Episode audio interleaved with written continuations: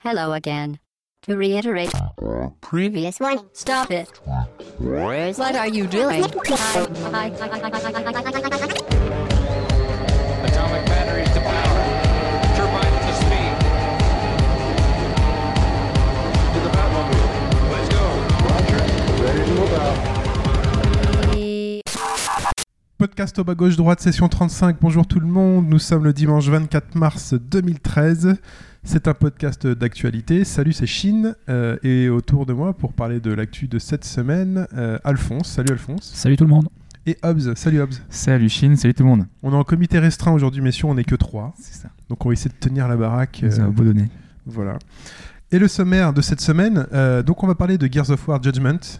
Que ça revient, là. les locusts, refont des trous dans votre salon, ça revient.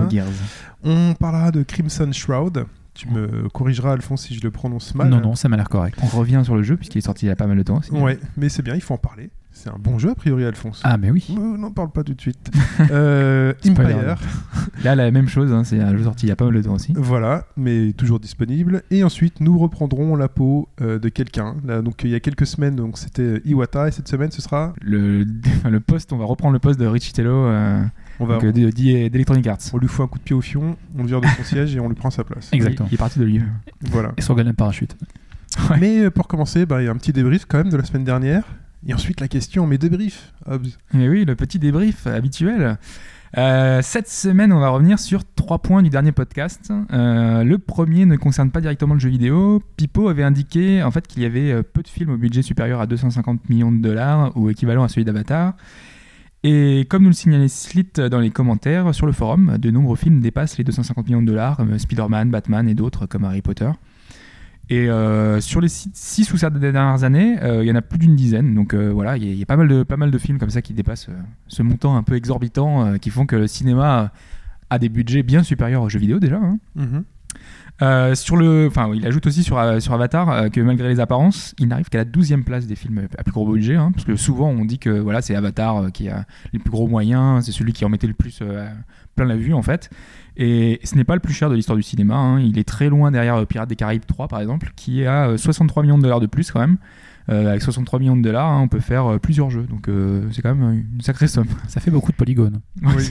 Mais après, les revenus, sont, les revenus sont pas les mêmes au cinéma. Le- le- les films ont plusieurs vies. euh, ils sont, voilà. Il y a le Ah, cinéma, la Il y a le ciné, le DVD, la DVD, télé, la VOD maintenant. la VOD, le merchandising. Oui, il y a beaucoup. Voilà. On a vu récemment que le- dans les revenus euh, annuels euh, au- en Angleterre, euh, Call of Duty par exemple était plus haut que, enfin c'était le, le revenu euh, le plus important euh, en Angleterre, au Royaume-Uni, dans, tout ce qui est médias, devant Tout des films, euh, voilà, tout produit culturel euh, confondu. Après, il faut voir les financements. Mais je sais qu'en France, il y avait eu cette polémique sur le cinéma français où finalement, il y avait que très peu de films qui étaient rentables.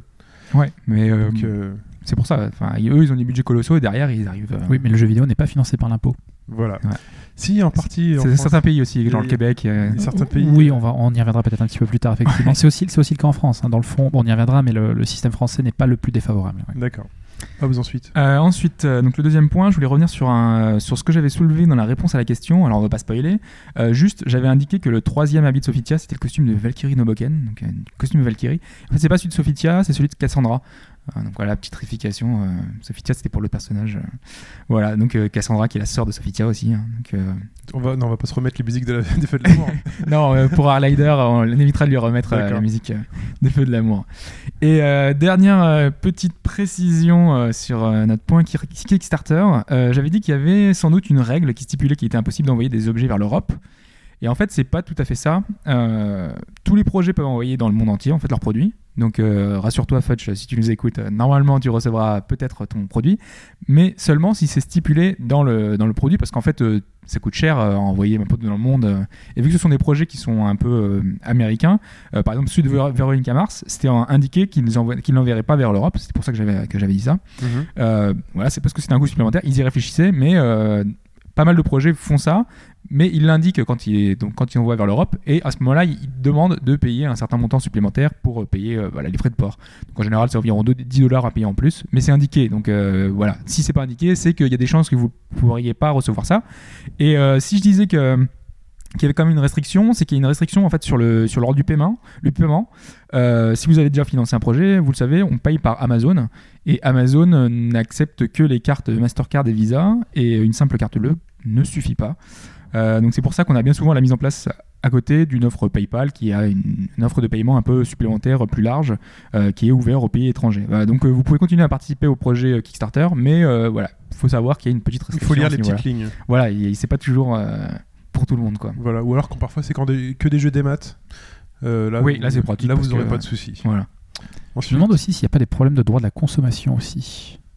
Oh là là, Entre le, le fait de vendre en Europe des produits qui étaient conçus aux États-Unis, vous savez, avec la garantie, est-ce que finalement je vais avoir mon produit ou pas si j'ai payé, euh, mais que le produit n'est pas financé, ainsi de suite. je- là, tu Euh, la, la question s'était posée aussi aux États-Unis, donc j'imagine qu'à partir du moment où tu passes dans une, juri- une juridiction qui, qui est différente, ça- tu dois avoir une espèce de Donc, en fait, magma. sur les obligations de terminaison du projet finalement. Oui, voilà, Le fait exactement. Que payé, ouais. Ouais, d'accord. Peut-être. Bah, Ah, à mon avis, ça doit, rager encore, ça doit encore rajouter de la complexité à la chose. ouais. D'accord. Mais c'est possible. Bon, là, là j'ai pas, Non, non, mais- pas trop travaillé, mais c'est possible qu'on. T'as pas, approfondi la chose euh, Ah, Pas, pas à ce niveau-là, tu vois, c'est même pas venu à l'esprit, tu je, vois. suis, je suis assez déçu. ouais, moi aussi, c'est euh, bon. Allez. Bah, il reviendra le prochain. hein. Euh, bah voilà, c'est terminé pour le, pour le débrief. Et bah alors, vas-y. Pose là ta question. On passe la question habituelle. en plus, on est que deux là. Là, donc ça va être Voilà. un face-to-face. Très ou, difficile. euh, il n'y a pas la chaise magique. One on one. Il y a pas de chaise magique là. Alors là, il y a possiblement euh, deux fausses réponses là. on a changé de studio. Alors, Euh, alors la question va porter sur un métier que j'ai un peu découvert cette semaine, celui d'archiviste des événements dans le monde du jeu vidéo. Je ne sais pas si vous saviez qu'il il existait un, un boulot de, donc, de personnes qui sont là pour un petit peu enregistrer, pouvoir sauvegarder euh, la, la mémoire culturelle euh, de, de- des événements qui sont déroulés dans le jeu vidéo. Des événements, de- donc pas des sorties de jeu. Non, non, c'est pour vraiment pour garder en trace euh, les, euh, enfin, garder les traces des jeux auxquels on, on joue et des événements qui se sont déroulés dans le jeu vidéo en fait. Là, en l'occurrence ici, c'est dans le MMO. Donc je vais, je vais y venir. Donc des événements donc scénaristiques. euh, Alors, tu- attends. Ok, vas-y. On va, on va voir. Donc, euh, en fait, euh, moi, j'ai vu ça a priori dans un article qui était de 2008, euh, qui indiquait en fait que l'université du Texas venait de recevoir une subvention de 255 000 dollars, donc c'est pas rien, dans le but d'étudier la préservation et la collection des jeux en ligne, donc des MMO. Donc, euh, dans ces jeux-là, euh, il y a une des personnes euh, en charge du projet, qui est une professeure, professeure Megad Winget, qui était interviewée par la BBC et qui en fait explique que elle, son, boulot, ça va être de voir les événements marquants, mémorables dans le, jeu vidéo, dans les MMO, et arriver à les répertorier, arriver à garder une trace de tous ces moments qui sont finalement, en général, classiquement, euh, euh, on a un peu une, une histoire euh, qu'on garde dans le, le monde classique. Et là, dans le jeu vidéo, bah, c'est pas mal de choses qu'on oublie.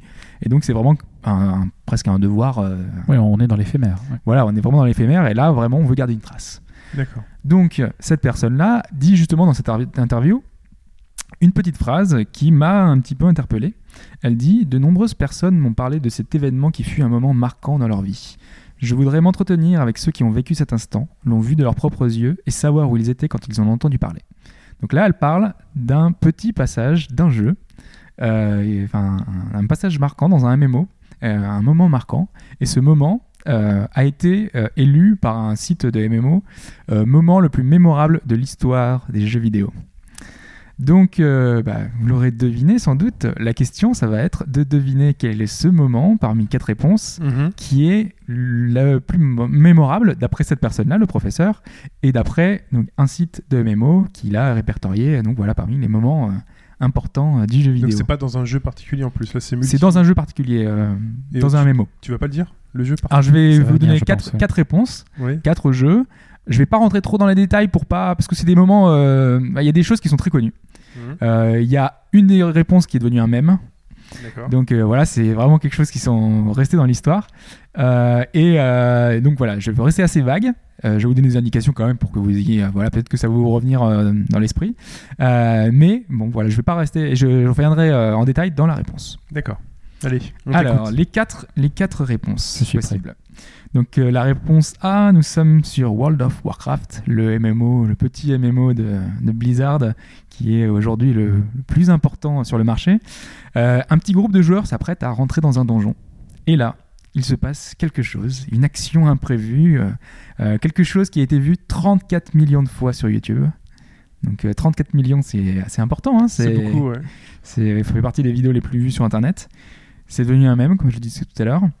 Et euh, ça a marqué l'esprit de tous les joueurs. Donc voilà, il s'est passé quelque chose dans World of, World of Warcraft lorsqu'il allait avoir un, Et là, tu dis pas ce qui s'est passé. Je ne dis pas ce que je le dirai dans la réponse, mais c'est pour que voilà, parce que normalement euh, ça, ça peut faire tilt chez, chez certains. euh, voilà, une action imprévue d'un joueur. Ok. Euh, la réponse B, on est le 8 août 97, un des MMO les plus anciens, Ultima Online. Et euh, dans ce jeu, avec un univers un petit peu particulier, un peu inégalé finalement, euh, dans l'univers des MMO, on a une anecdote qui reste dans, le, dans les mémoires de pas mal de gens, qui euh, se déroule avec le créateur du jeu, avec Richard Garriott, avec Lord British. Donc il va se passer quelque chose d'important, de mémorable, euh, avec Richard Garriott, qui euh, a remarqué pas mal de joueurs. Là aussi, je reste dans le Ah vague. ouais, c'est hein. super, difficile. C'est très flou. Euh, la réponse C, on est dans Eve Online, qui est le MMO des joueurs par les joueurs, hein, parce que c'est un peu le, MMO où, euh, où le contenu euh, est suffisamment vaste et suffisamment libre pour que, en fait, il soit quasiment, les histoires sont créées par les joueurs. Et donc, dans ce jeu, c'est une histoire de politique. C'est une histoire très longue qui s'est mise en place sur un an, une espèce de- de construction. Pour arriver jusqu'à un, un cliff, euh, à un moment. euh, Climax. Un climax, voilà. Le climax de la. la- et ce jour-là, il s'est passé un truc. euh, voilà, qu'il faut que. C'est révolutionnaire. Un truc euh, mémorable. Et on- donc on n'en saura pas plus. On en saura pas plus. Difficile, difficile. Je sais pas toi, Chine, moi je suis Non. pas MMO. C'est un Alors genre de jeu que je m'interdis. Donc, euh, Alors moi déjà aussi pas du tout, j'ai pas de PC. Ah, J'ai jamais ça- joué à un mémo de ma vie. Mais c'est des histoires qu'on a peut-être en- entendues justement. Parce que ça dépasse le cadre du MMO. On ouais, n'est plus ouais, vraiment je, dans je suis le. un peu frustré de pas être parmi les 33 millions de, de visualisateurs pour la vidéo World of Warcraft. ouais. Assez possible que tu l'aies vu. En euh. plus, le mime, c'est bizarre, ça je devrais savoir. Je m'en veux là. ouais. Et enfin, la réponse D, euh, c'est sur EverQuest, donc l'un des, un des gros MMO, euh, un des premiers gros MMO. Euh, donc on est le 15 novembre 2003. Et là, on a les trois guildes les plus grosses du jeu qui s'allient ensemble. 180 personnes qui sont là pour un événement particulier, quelque chose d'énorme qui va se passer dans le jeu. Et voilà. Donc ces 180 personnes vont faire quelque chose. Ils ont fait un Gangnam Style. Ça, en un Harlem 2003 à l'époque, voilà, ça, ça va faire un peu euh, Ah d'ailleurs, il Ils ont fait un Shake avec euh, World of Warcraft ou un MMO, un truc comme ça, sur WoW, je crois qu'il y en a un. Il y en a un? Ouais. Ok. Ouais, ça, de toute façon, sur WoW, il y, a- il y a de tout. hein. Moi, je me suis dit, c'est peut-être parce que c'est peut-être un signe justement de la mort de WoW si personne n'a fait un Shake là-dedans. Il me semble en avoir eu un. Ok, C'est pas Second Life quand même. c'est vrai. Quoique, euh, franchement, il y, a- il y a aussi eu des rencontres amoureuses a priori dans WoW. hein. J'ai cru comprendre. Il y a des mariages et tout. Ah bah, il y a plein de tout, ouais. Euh, voilà, donc vous avez les quatre réponses. Donc euh, vous avez euh, notre ami. Alors moi j'ai mis. Qu'est-ce que j'ai mis en premier? Donc c'est World of Warcraft, ensuite euh, Ultima, ensuite Eve Online et enfin EverQuest. Bon, euh, Hmm. la solution de la facilité. Non, allez, EverQuest parce que c'est le premier. Moi j'exclus World of Warcraft. Ouais, Ouais, trop, trop facile, trop trop, facile. évident. Euh... Moi, je mets Ouais, mais justement, il y a eu. Pipo est pas énormément là, de moi, je vois joueurs. bien la dédicace à Lord British. euh, Non, mais Lord British, on en parle trop souvent. quoi. C'est vrai ça, du coup il reste plus qu'un il reste plus que deux choix. C'est soit Eve Online, soit EverQuest, et moi je prends EverQuest. ok, bah je prends Eve Online. Allez. Allez, et je Au pifomètre. Au euh, pifomètre, total, on parce ouais. que là, on n'en sait rien du on tout. est- Ça dépasse notre culture. Très bien, et allez, on va, on va tronçonner.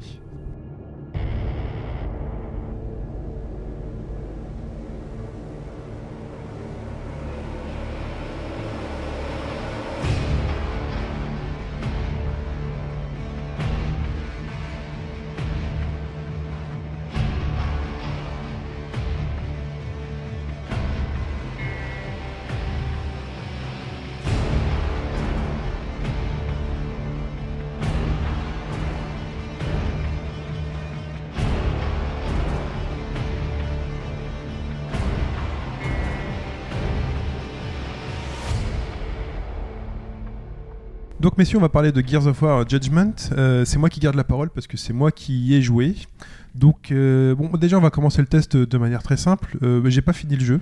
Euh, c'est pas forcément un point négatif ou autre, c'est que j'ai pas fini le jeu, j'ai pas forcément eu le temps, ni, ni l'envie, et ça, je vais vous expliquer donc pourquoi.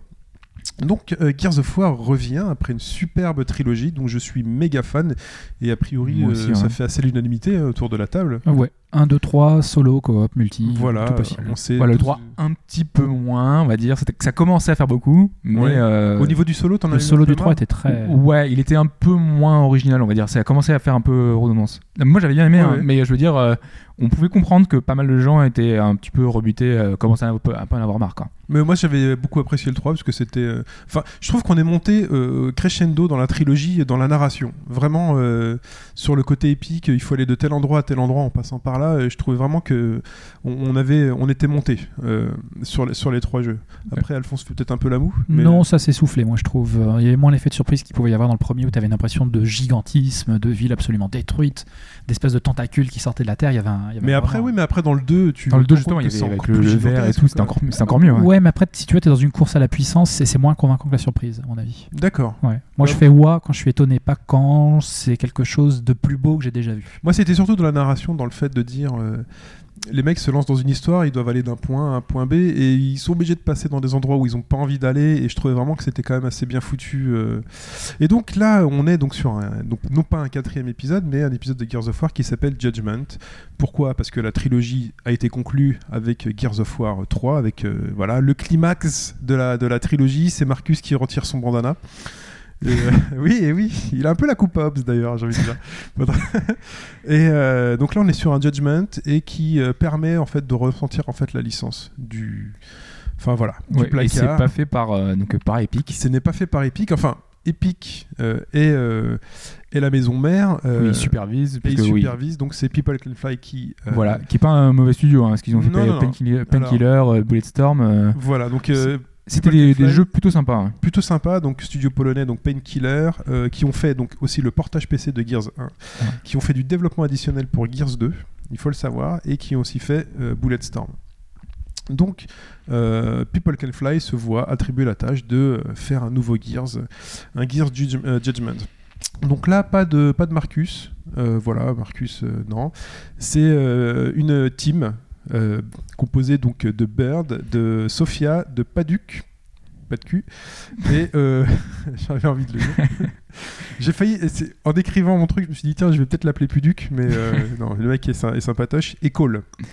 Et ça se passe avant ou après? Parce qu'on avait dit, on avait fait une petite précision la dernière fois et on savait pas trop. C'est avant? Ouais, c'est avant. C'est une préquelle, euh, voilà. En plus, c'est un peu flou, quoi. Mais c'est une préquelle. euh, Sachant que donc le jeu, donc il y a deux campagnes. Donc il y a la pa- campagne Judgment et vous avez la campagne euh, qui s'appelle Conséquences. Euh, que j'ai pas faite, mais qui a un très très beau teaser dans le jeu, qui en fait explique, euh, qui, on voit Burn qui dit euh, Est-ce que je vous ai raconté la fois où Marcus m'a demandé d'aller là?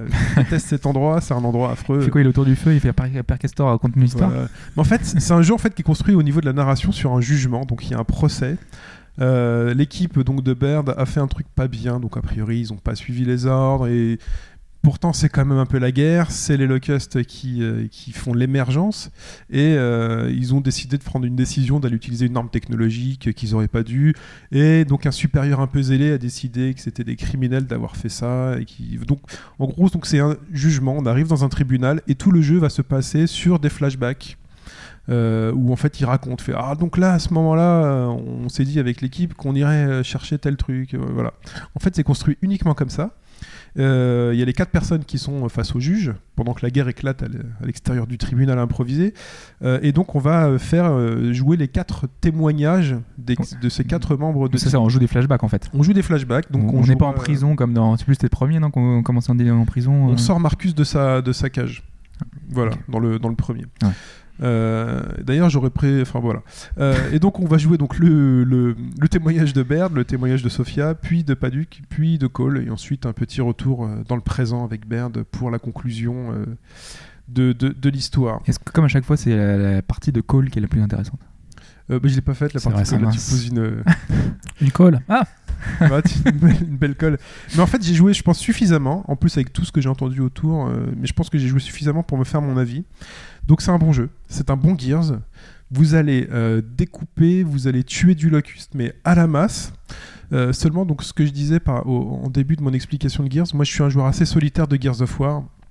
Et euh, cette partie solo est beaucoup beaucoup moins travaillée justement dans le crescendo, dans la narration par rapport à la première trilogie.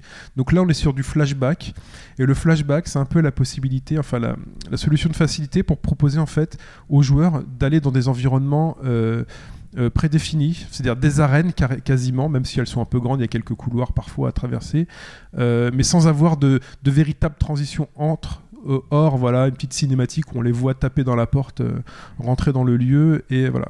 Et donc, c'est un aspect vraiment très enchaînement d'arènes, et très, finalement, j'ai envie de dire, c'est du multi. Donc, c'est tout ce qu'on aime dans le multi, mais transposé au solo. C'est-à-dire que vous allez avoir bah, du mode horde dans la campagne solo. Vous allez arriver dans des, euh, dans des arènes où vous allez avoir deux minutes avant que les locusts arrivent. Donc, il y a un petit chrono qui arrive. Et puis voilà, il faut positionner les tourelles. Vous avez les euh, outils disponibles en horde, donc c'est-à-dire les barbelés, les barrières. euh, On peut les poser aussi et tout. euh, on ils a sont de déjà posés. entre guillemets. Non, Ah, non, ils sont déjà posés en plus. Ils sont déjà posés. Le seul truc que tu peux faire, c'est aller poser tes tourelles ou mettre des grenades à certains endroits sur les, sur les murs. Et donc là, voilà, on désingue, on désingue, on désingue, on désingue. Et euh, finalement, je trouve qu'on a perdu peut-être ce côté, euh, voilà, le côté narration qui était assez travaillé. Après, je sais pas, c'est trilogie. peut-être euh, épique dans le fait qu'il y a peut-être de- des ennemis qu'on n'a jamais vus qui arrivent, qui, qui font que ça, ça devient impressionnant dans cette scène-là. Sais En fait, pas. de toute façon, c'est assez impressionnant dans- dès le début parce qu'ils nous balancent, ils nous balancent les gros tout de suite, quoi. Il y Ah a ouais. pas de... Donc c'est les boomers, c'est les mecs avec les machettes, c'est les mecs avec les sulfateuses, euh, mais vraiment ils nous envoient du lourd. Il y a aussi du gros ennemi, donc euh, Cannes, euh, où j'oublie le crâne, ou je sais plus, les espèces d'énormes spiders, euh, Ouais. voilà, qui... Donc, donc voilà, mais c'est vraiment très convenu. Et la nouveauté, nouvelles armes, nouveaux ennemis. Alors nouveaux ennemis, donc nouvelles armes, il y a du fusil à lunettes sans lunettes, qui est a priori plus puissant. Euh, sinon, on retrouve toutes les armes euh, classiques. euh, voilà. Le, le seul intérêt, enfin le seul intérêt, déjà l'intérêt, c'est qu'on s'amuse bien quand même. Donc en solo, je me suis fait chier comme un rat mort. Euh, et pour euh, pallier à mon ennui, euh, sachant qu'en fait on sent vraiment la patte multi dans cette partie solo, Ouais, parce que justement, enfin, tu dis qu'on sent la il patte faut jouer à multi- 4. Ouais, c'est ça, il faut jouer en coop. En quoi. fait, il faut jouer à 4 parce que seul, ça donne vraiment l'impression de faire un mode horde avec trois bots à côté qui sont pas super forcément super efficaces et donc vraiment, il faut rejoindre même si vous n'avez pas des amis qui jouent avec vous, il faut rejoindre une partie publique. Et là, et là, l'amusement est quand même beaucoup plus efficace, sachant qu'il y a moyen donc de corser euh, le jeu. Donc moi, je me suis mis en vétéran parce que voilà, je suis quand même vétéran de Gears. Et il y a un petit truc sympa, c'est que quand on arrive sur un niveau, vous avez un énorme crâne rouge euh, peint sur un mur, le sigle des Gears of War. Vous activez ce sigle et vous activez donc la mission déclassifiée. Euh, pour schématiser, la mission déclassifiée, en gros, c'est le témoignage donc de la personne qui témoigne en version marseillaise. En gros, c'est euh, j'ai pas. que c'est que ça Donc la première version, euh, toi, le jugement, c'est donc vous êtes accusé d'avoir pêché un poisson, tu vois. Ouais. Et donc euh, vous faites le niveau, vous dites bon ok, bah j'ai pêché un poisson. Ou alors vous le faites à la marseillaise, c'est dire putain le poisson, il était grand comme Ah, ça, tu vois. Quand je dis à la marseillaise, c'est ça. Je pensais que c'était avec l'accent, moi. Non, pas du tout. En chantant l'hymne national. Donc en gros c'est ça, la mission déclassifiée c'est ouais ouais on a fait ça mais putain, ce jour-là on avait que 3 minutes pour arriver au bout du truc. Ou alors c'était euh, zone de tir du rayon de l'aube ou alors euh, je sais qu'on n'avait pas le droit d'utiliser les armes des locusts. euh. donc en gros c'est limitation d'armes, vous n'avez pas le droit d'utiliser vos armes classiques. Euh, vous dites que les ennemis finalement ils étaient pas une dizaine, ils étaient 100 tu vois, ils étaient C'est 100 pas mal, tous ça. très vénères. D'avoir intégré comme ça le gameplay dans la narration en disant, etc. C'est Voilà, pas mal du tout. ça c'est vraiment pas mal. Ouais. Euh, vous pouvez dire, euh, donc il dira, on voyait rien. Donc euh, il y a des effets de poussière dégueulasses assez sympas. euh, donc vous, vraiment vous allez, Ouais. vous allez pas voir à 3 mètres et vous allez voir des gros locusts arriver à coups de machette. Parce qu'il y avait déjà des effets de particules qui étaient particulièrement sympas dans le 3 euh, où ils avaient fait, enfin, fait ça, mais là a priori ça va plus loin, c'est dans du Ah brouillard ouais, un peu. euh, C'est du brouillard dégueulasse, des espèces de poussière euh, qu'on n'a pas envie de respirer. Euh, Il y a des euh, émanations de gaz qui font que voilà, on est un peu, un peu shooté. Euh, voilà. Donc voilà pour ce qu'il en est donc de la partie de solo de Gears. Donc vous allez euh, faire ça. euh, Faut envisager de le faire en coop, quoi. il faut le faire Ouais, en ça coop. va pas- de ce que de ce que t'en dis, ça a pas l'air ça a pas l'air dégueu, oui. Ah non, c'est pas dégueu du tout. Je dis juste que moi, c'est cette partie narration que j'ai perdue euh, Ouais, avec parce que- Marcus en leader. Parce que globalement, après, tu nous avais, enfin, enfin, off et puis un peu avant euh, cette semaine en y jouant, t'avais quand même l'air assez finalement assez mitigé, quoi. C'était pas super emballé non plus, quoi. Non, mais parce que vraiment tu l'as fait en solo, quoi. C'est, je pense. non voilà. Ouais. Mais euh, je vous dis, hein, ça a gagné un cap quand j'ai commencé à jouer avec des gens. Mais voilà, moi je suis un joueur très solitaire de Gears, c'est-à-dire que moi je joue en Gears euh, habituellement en deux étapes. Je me fais le solo tout seul pour apprécier euh, voilà le fait d'être Marcus, d'être le héros euh, et de découvrir les endroits, les arènes qu'on retrouve ensuite dans le multi de manière euh, enfin seul quoi, pour vraiment voir tout ce qu'il y a à voir, découvrir les armes. Or là, les armes on les connaît déjà toutes. Ouais. Les ennemis, on les connaît déjà tous. On peut toujours faire tout le jeu avec une seule arme. Bah, tu peux. euh, Enfin, Ah, c'est un peu ça, enfin, Gears, euh, c'est, euh, tu, tu- finalement tu finis les jeux avec ta- ton arme préférée quoi.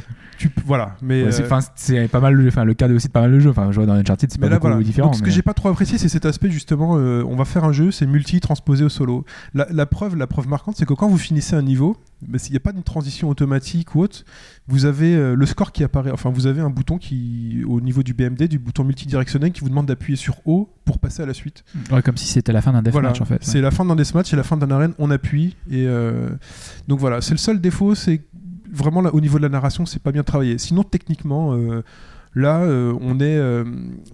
là, le moteur est maîtrisé à la perfection. C'est fluide, c'est léger, et en plus, on a gagné en couleur. Fini le gris marron. Euh, déjà, on avait un peu perdu avec le 3, euh, mais là, on a vraiment on a du bleu, du rouge. euh, vraiment, la folie. Utilisent les couleurs. non, non, on utilise les couleurs, le moteur est super bien maîtrisé et tout. euh, limite, je me suis imaginé à ce qu'il refasse une- un petit remake euh, avec un peu plus de couleurs. Pourquoi pas, la, la version colorée. Euh, donc au niveau des modes, des modes multi, donc vous retrouvez le mode survie, donc pour moi qui équivaut donc au mode horde. Vous avez le mode bataille, donc euh, tour à tour on joue locust ou CGU, euh, donc les CGU défendent, les locusts attaquent. Ouais, c'était sympa ça. Enfin, tu, ça- tu permettais de jouer donc entre guillemets les méchants. Enfin, Ouais. tu- c'est arrivé en, par des vagues d'ennemis en fait, euh, Voilà. en changeant de côté et tout. Ouais, c'était c'était pas bien, c'était bien ça. Ouais. Donc voilà, vous avez la foire d'empoigne, euh, d'empoigne, pardon, chacun pour euh, sa gueule. Vous avez la domination, donc euh, prendre le contrôle. Vous savez les zones là qui sont délimitées par des cercles. Il faut Ouais. y rester le plus longtemps possible pour gagner des points. Capturer le drapeau. ouais. Voilà, capture the flag et euh, match à mort, donc deux équipes qui s'affrontent et euh, le premier qui atteint tant de points a gagné. Donc c'est euh, du bon Gears, c'est du best of Gears, euh, best of McDonald's, voilà. Euh, et dans le multi, juste, ouais. il y a toujours, en fait, il y avait une espèce de surcouche avant avec plein de succès, plein de trucs à débloquer. Oui, en fait, vous gagnez des grades et autres. Et Ouais. D'ailleurs, les grades, mais justement pour dire que c'est du multi transposé en solo, vos grades, vous les gagnez aussi en solo. en, ouais. en solo.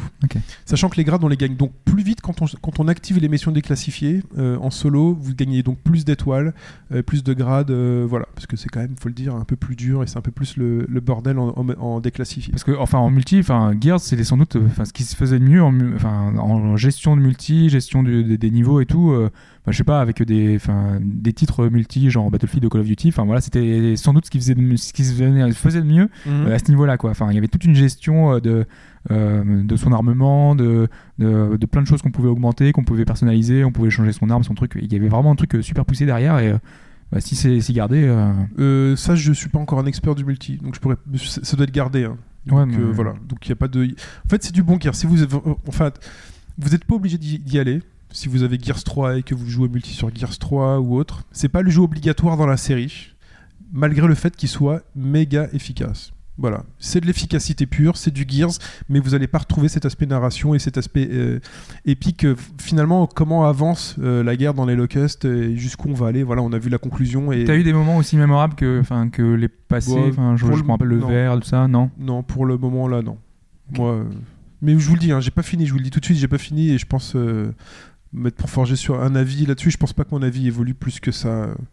Voilà. Ce qui est intéressant, c'est que ça peut permettre aussi, entre guillemets, de relancer la franchise et de ramener des gens vers le multi qui, au bout d'un moment, s'était lassé de Gears 3 Bah, et qu'il avait quitté. je pense que là, l'intérêt c'était surtout de pas, euh, enfin, de l'entretenir la franchise, pas de la relancer. Oui, non, non, pour la, pour la franchise, je veux bien, mais au niveau du joueur, ce qui peut être intéressant, c'est de pouvoir euh, se relancer sur le multi sans forcément se taper tous les niveaux du 3 avec tous les vétérans où on trouve aujourd'hui plus que des mecs qui ont commencé à jouer il y a, il y a 3-4 ans et qui te mettent euh, une mine en pleine tête à chaque fois. Peut-être. Ouais. Peut-être. Mais je pense que peut-être les vétérans du 3 ont dû aussi euh, switcher sur la mise à jour. Finalement, c'est une énorme mise à jour, Mm. euh, un peu add-on, add-onesque euh, de, de Gears. On est comme dans le FIFA ou comme dans du StarCraft, quand on lance un nouveau, euh, enfin, un nouvel épisode, c'est pour vraiment relancer un peu l'intérêt du, euh, du multi, quoi. Ouais, Voilà. ouais. ça Mais- permet de ramener de nouveaux joueurs, pas uniquement les, les vieux de la Ouais. vieille. ouais. Mais voilà, ça permet surtout, surtout d'entretenir la licence et de dire voilà, la Xbox elle est en fin de vie maintenant.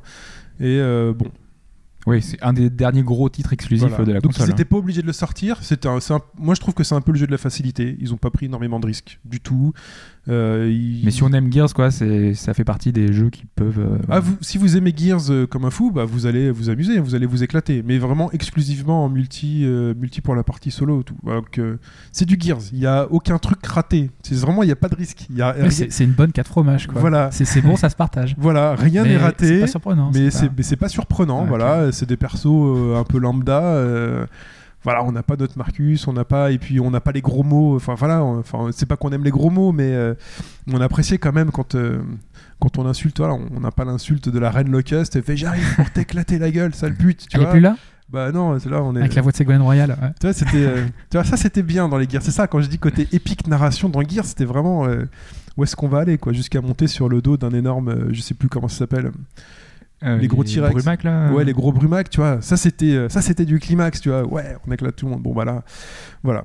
Allez, moi j'en ai fini pour Gears et on passe à la suite.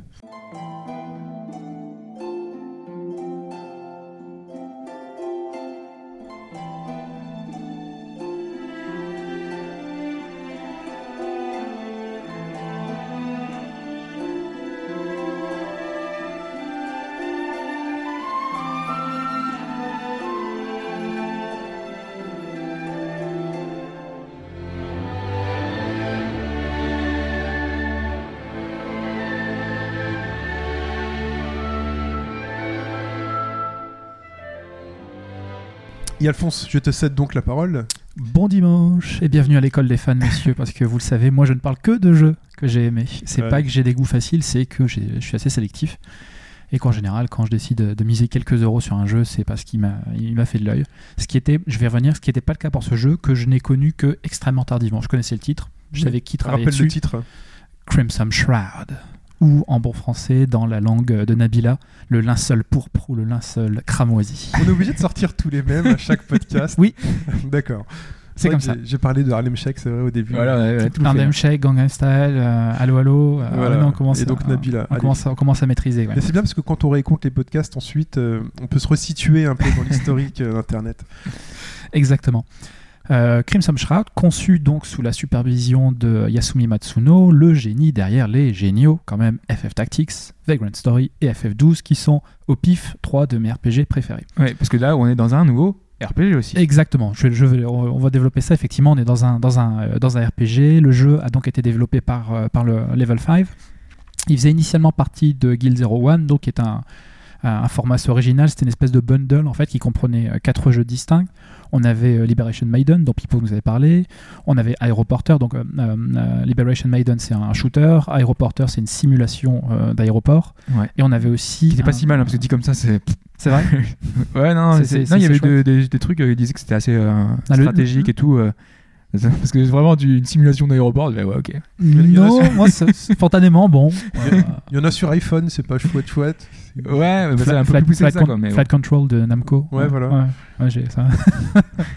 bon, chacun ses vices. Hein. C'est pour les gens qui jouent pas, quoi. Exactement. Et le dernier qui était encore plus exotique, un certain Rental Bukia Deomase, qui était un RPG rythmique ou RPG musical. Et euh, depuis, bah, ces titres ont été vendus séparément euh, sur l'eShop euh, sur l'eShop et introduits en Occident, sauf le dernier titre. Ouais, donc c'est eShop euh, 3DS. eShop qu'on l'a dit. 3DS, Ouais. exactement. Alors, qu'est-ce que ça raconte? Eh bien, on est dans un JRPG qui est archi classique. On incarne un certain Gio, un chasseur de primes façon Jacques Pradel, qui est à la recherche de gens enlevés, disparus, assassinés, mais des gens dont on a perdu la trace. À la télé et tout?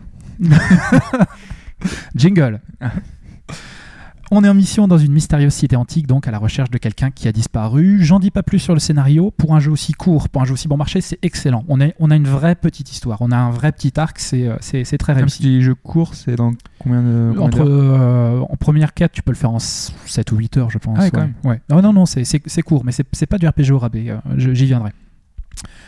Euh, le thème en lui-même, c'est archi rabattu. On est, euh, on est en plein, euh, on est en plein JRPG. On évolue dans un univers de cités perdues, avec une alternance de narration, de déplacement, de combat, de magie qui fascine et qui rend fou les hommes, de pouvoirs temporels et de pouvoirs spirituels, de tribus ou de races primitives qui ont disparu ou qui sont persécutées ça va vous rappeler quand même, si vous avez fait du JRPG, ça va vous rappeler quand même, c'est archi éculé.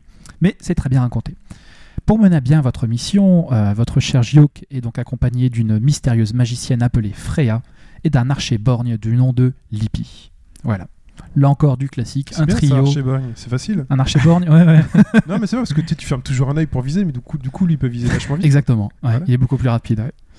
C'est du classique, hein, le trio guerrier, euh, mage, archer, c'est c'est là encore de, de, de l'éculé. Alors à quoi ça ressemble dans le jeu?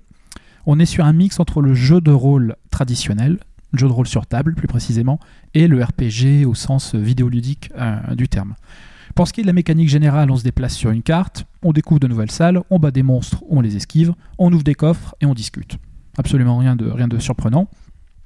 Rien de transcendant. Ce qui est original, c'est que le jeu bah, mélange des éléments donc, du jeu de rôle sur table et des éléments euh, du jeu de rôle euh, traditionnel, notamment du JRPG. Donc on se déplace sur une espèce de carte en vue de dessus, euh, sur l'écran du bas de la console, doc, qui, rapporte, qui, qui rappelle assez les jeux de les, les plateaux de certains jeux de rôle. Si vous vous souvenez, vous pouviez voir euh, l'espèce de, vous pouvez voir les différentes salles, vous pouvez voir les, euh, les couloirs, etc., etc.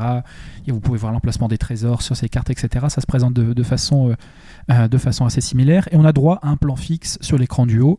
On n'a pas de 3D. On n'a même pas de. on a, on a l'effet 3D, la 3DS, mais on n'est pas dans un environnement 3D. On peut pas Mhm. faire le tour des objets. On n'est même pas sur euh, des plans 2D qu'on peut parcourir comme sur des point and click. On est vraiment sur des plans fixes. D'accord. Autre élément venu du, euh, du jeu de rôle, la narration à la troisième personne, c'est-à-dire bonjour pro chevalier, bienvenue dans votre noble mission et ainsi de suite. Euh, c'est sympa, c'est bien raconté en plus, c'est bien fait et comme le scénario est bon, la musique est bon, et le graphisme est chouette, on s'y plonge assez, euh, assez rapidement. Enfin, le graphisme, enfin là pour l'instant, de ce que tu en as dit, c'est une map 2D et un, et un, un plan fixe. Oui, mais le dessus. design, le design est tellement élégant, c'est tellement classe, si tu veux, que c'est euh, ça, ça prend très très vite. ouais. Euh, De toute façon, dès l'écran titre, enfin un peu plus loin l'écran titre, ça passe. Le- les menus sont propres, les trucs c'est bien fait, etc., etc. On, on s'y croit, disons.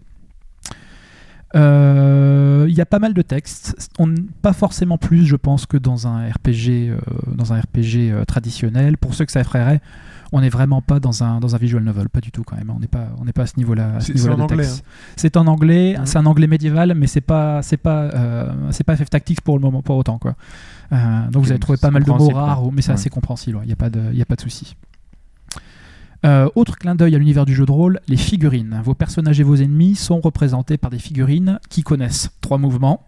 Elles bougent lors d'un mouvement, elles tombent quand elles sont KO, et euh, elles tombent du ciel au début du combat. C'est tout. D'accord. Ça fait rêver, hein, quand je le dis comme ça, n'est-ce pas?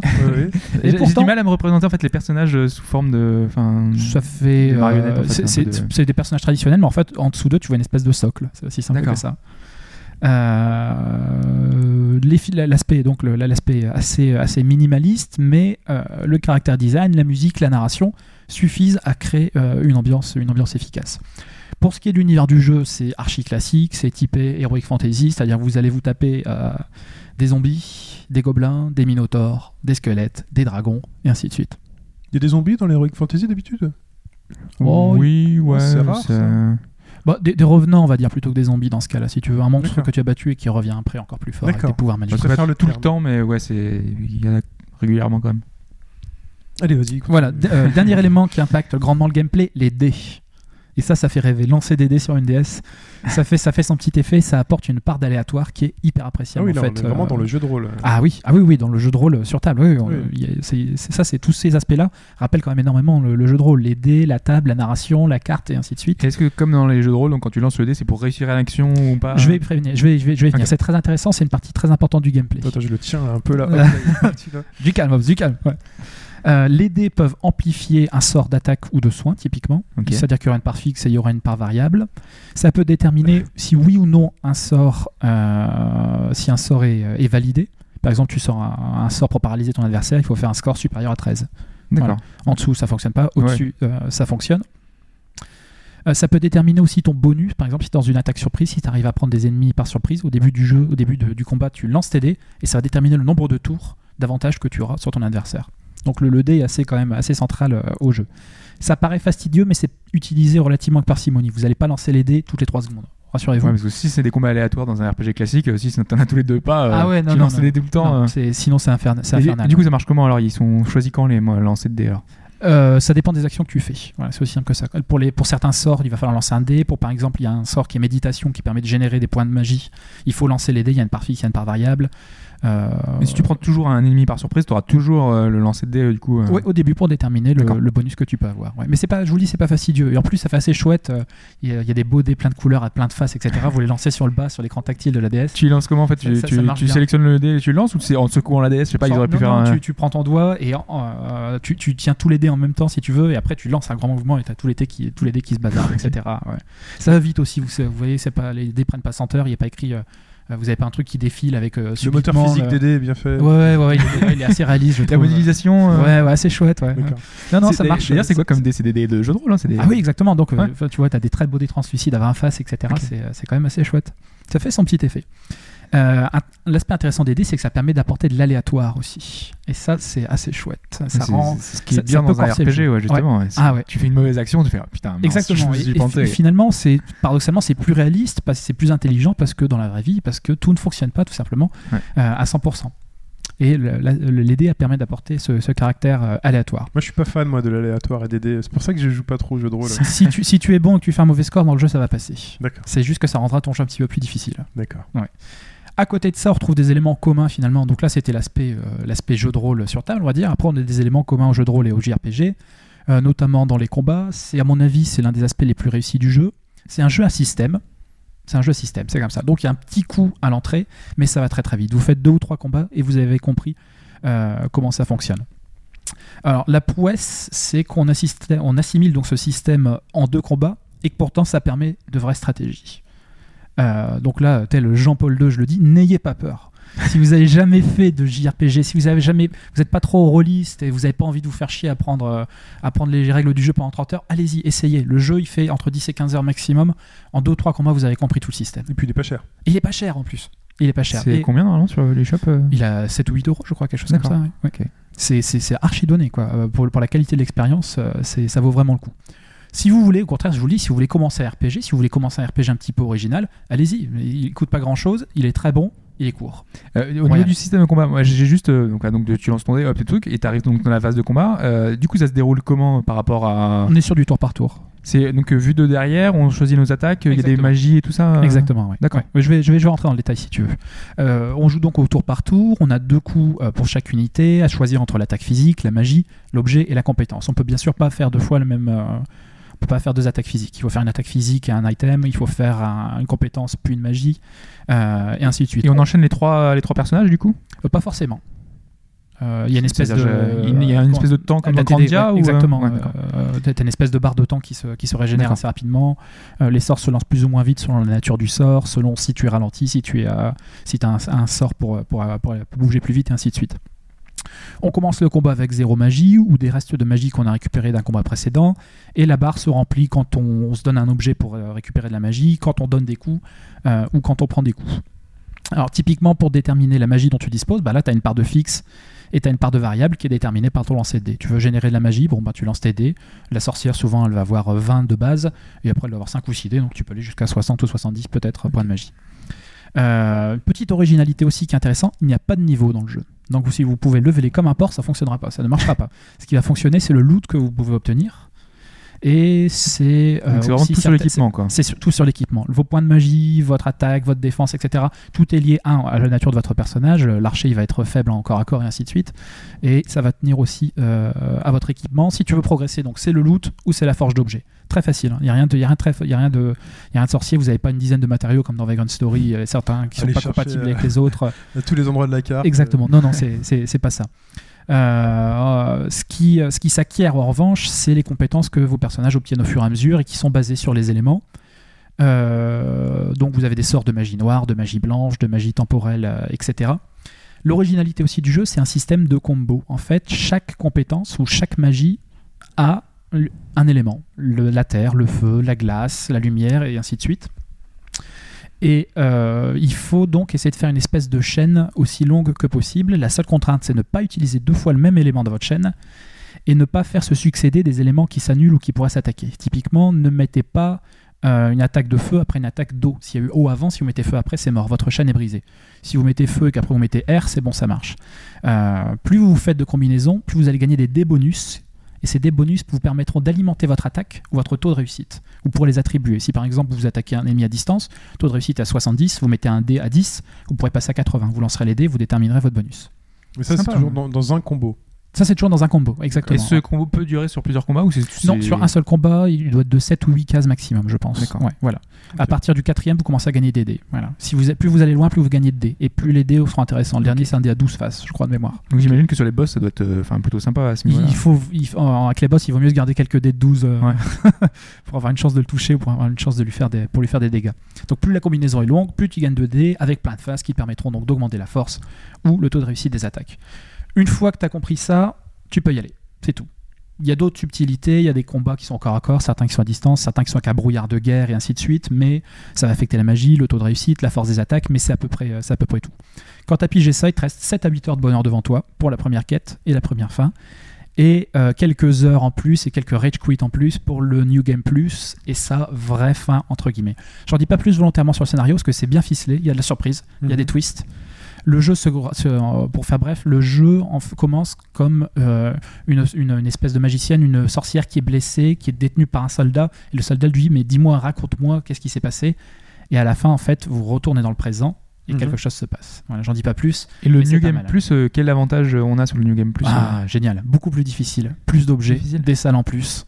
Donc Euh, va être euh, avec des, des bonus d'objets par exemple Tu récupères tout ce que tu as. tout ce que tu avais Ouais, ouais. D'accord. Sachant que les ennemis aussi ont un arsenal. Comme il n'y a pas de niveau, les ennemis sont au même niveau, mais ont un arsenal qui est beaucoup plus important. Ah ouais. Donc euh, c'est chouette. hein. Le jeu, pour être tout à fait honnête, j'ai fait le premier jeu, je suis, je suis aux deux tiers de la New Game Plus et c'est sensiblement plus difficile. ouais. C'est très intéressant. Ça permet d'apporter du défi à ceux qui n'en auraient pas eu dans, le, dans la première partie, sachant qu'il y avait déjà du défi. Mon verdict, vous en doutez, très positif. Déjà, ce qui m'a plu, c'est que je connaissais rien de ce jeu, que je me suis pas fait spoiler et qu'il y avait un effet de surprise qui était assez puissant. C'est-à-dire, j'en attendais rien et j'ai eu un super jeu à 8, à 9, 8 ou 9 euros. Donc ça c'est ça c'est super. En plus de ça, le mélange euh, tabletop RPG et JRPG, c'est réussi.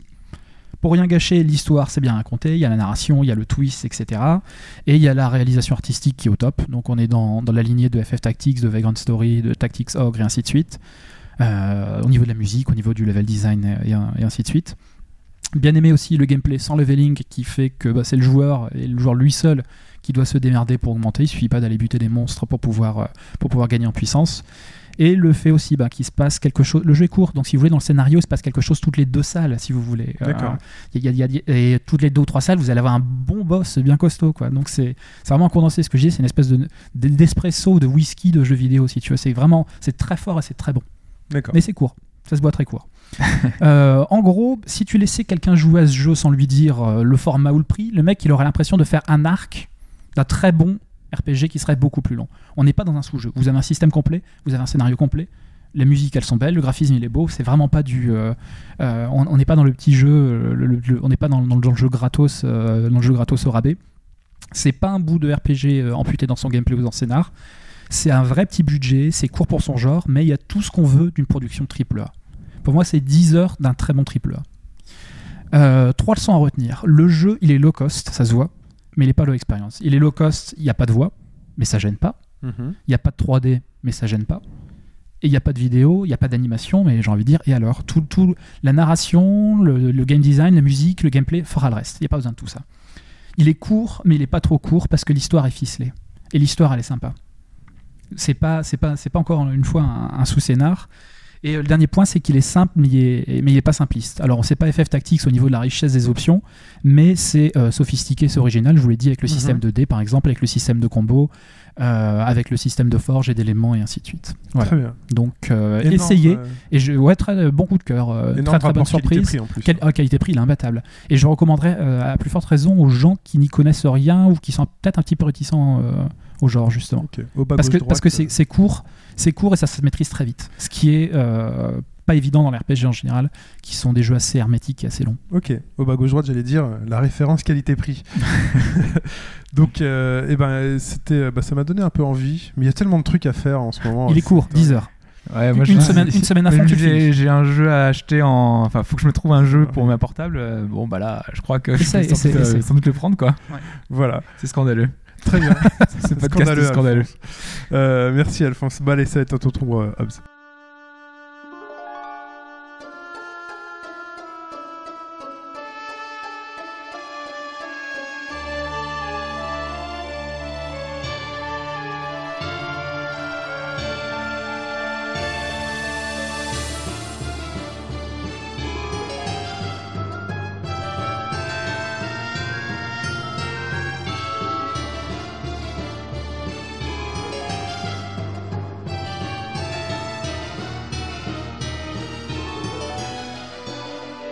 Alors c'est parti pour Empire Hobbs. Ouais, alors Empire, en fait, euh, c'est un petit jeu qui est sorti il y a déjà quelques semaines, euh, mais en fait, euh, je voulais revenir dessus. Donc, c'est sur PC. Mhm. C'est un jeu qui emprunte beaucoup à, à Dungeon Keeper. Donc, c'est pour ça qu'il avait fait un petit peu parler de lui. C'est un jeu de, de Cyanide. Mais Cyanide, c'est une boîte française, mais ça, c'est la version Cyanide Montréal. Donc, c'est les studios qui sont au Canada. Euh, c'est publié par Paradox. Donc, Paradox, c'est ceux qui font les Crusader King, qui font pas mal de séries qui sont connues sur PC. Donc, Europa euh, Universalis. ouais. voilà, Euh, donc c'est des licences de qualité sur PC et donc pour produire un jeu de cyanide, a priori, c'est que derrière, voilà, il y a, il y a quelque chose qui est intéressant. J'avais dit que j'en parlerai peut-être, il y a déjà pas mal de podcasts. Finalement, avec l'avalanche de titres qui est sorti euh, depuis, bah, j'ai un peu mis de côté. Et là, cette semaine, euh, le jeu a été euh, nommé parmi les 5 titres euh, pour la Game Developer Conference qui commence donc, euh, si vous l'écoutez, euh, le lundi euh, qui sort aujourd'hui. Donc, euh, euh, il y a une sélection euh, de Best of Play, euh, Best in Play, euh, qui récompense, euh, c'est un mi-chemin entre euh, le meilleur jeu indé, meilleur jeu petit budget, entre guillemets. Et donc, il fait partie des 5 jeux qui ont obtenu un prix. Euh, donc c'est a priori, euh, voilà. Enfin moi je, je, je m'étais dit euh, du coup parce que les retours étaient pas super positifs, c'était pas négatif non plus, Mhm. mais les c'était pas super emballé. Donc moi j'avais un peu voilà, je m'étais dit on peut, enfin je, je peux je peux passer outre sans souci. Et finalement, c'est un bon petit jeu. Le problème, finalement, je vais y venir, c'est que on lui prête une référence à Dungeon Keeper et c'est pas vraiment du Dungeon Keeper. Donc, euh, si vous pensez euh, aller vers un jeu, voilà, vous dites, euh, ça fait longtemps qu'on n'a pas eu un Dungeon Keeper, que du Moulineux, enfin voilà, c'était un jeu qui était marquant à l'époque. Je sais pas, enfin toi, Shin, si tu connais, du coup, t'es pas très PC. C'est quoi le principe? Alors, Dungeon Keeper, c'était un jeu extraordinaire, puisqu'en fait, tu ne jouais pas les gentils, tu jouais les méchants. Euh, donc, Ah oui, mais on en avait déjà parlé. ah, euh, oui, un petit peu brièvement Oui. évoqué. On est dans un espèce de donjon. En fait, on a des, des salles de donjon. Euh, donc, on joue les méchants. On- en fait, on doit essayer de récupérer des créatures, tirer des créatures dans son donjon. Mhm. Et il y a des héros qui vont t'attaquer. Et toi, le but, ça va être de tuer les héros, de piller les héros. Et t'accumules des trésors, t'accumules ouais, plein de choses dans ce genre-là. Alors ici, on est dans le même esprit. On a un donjon.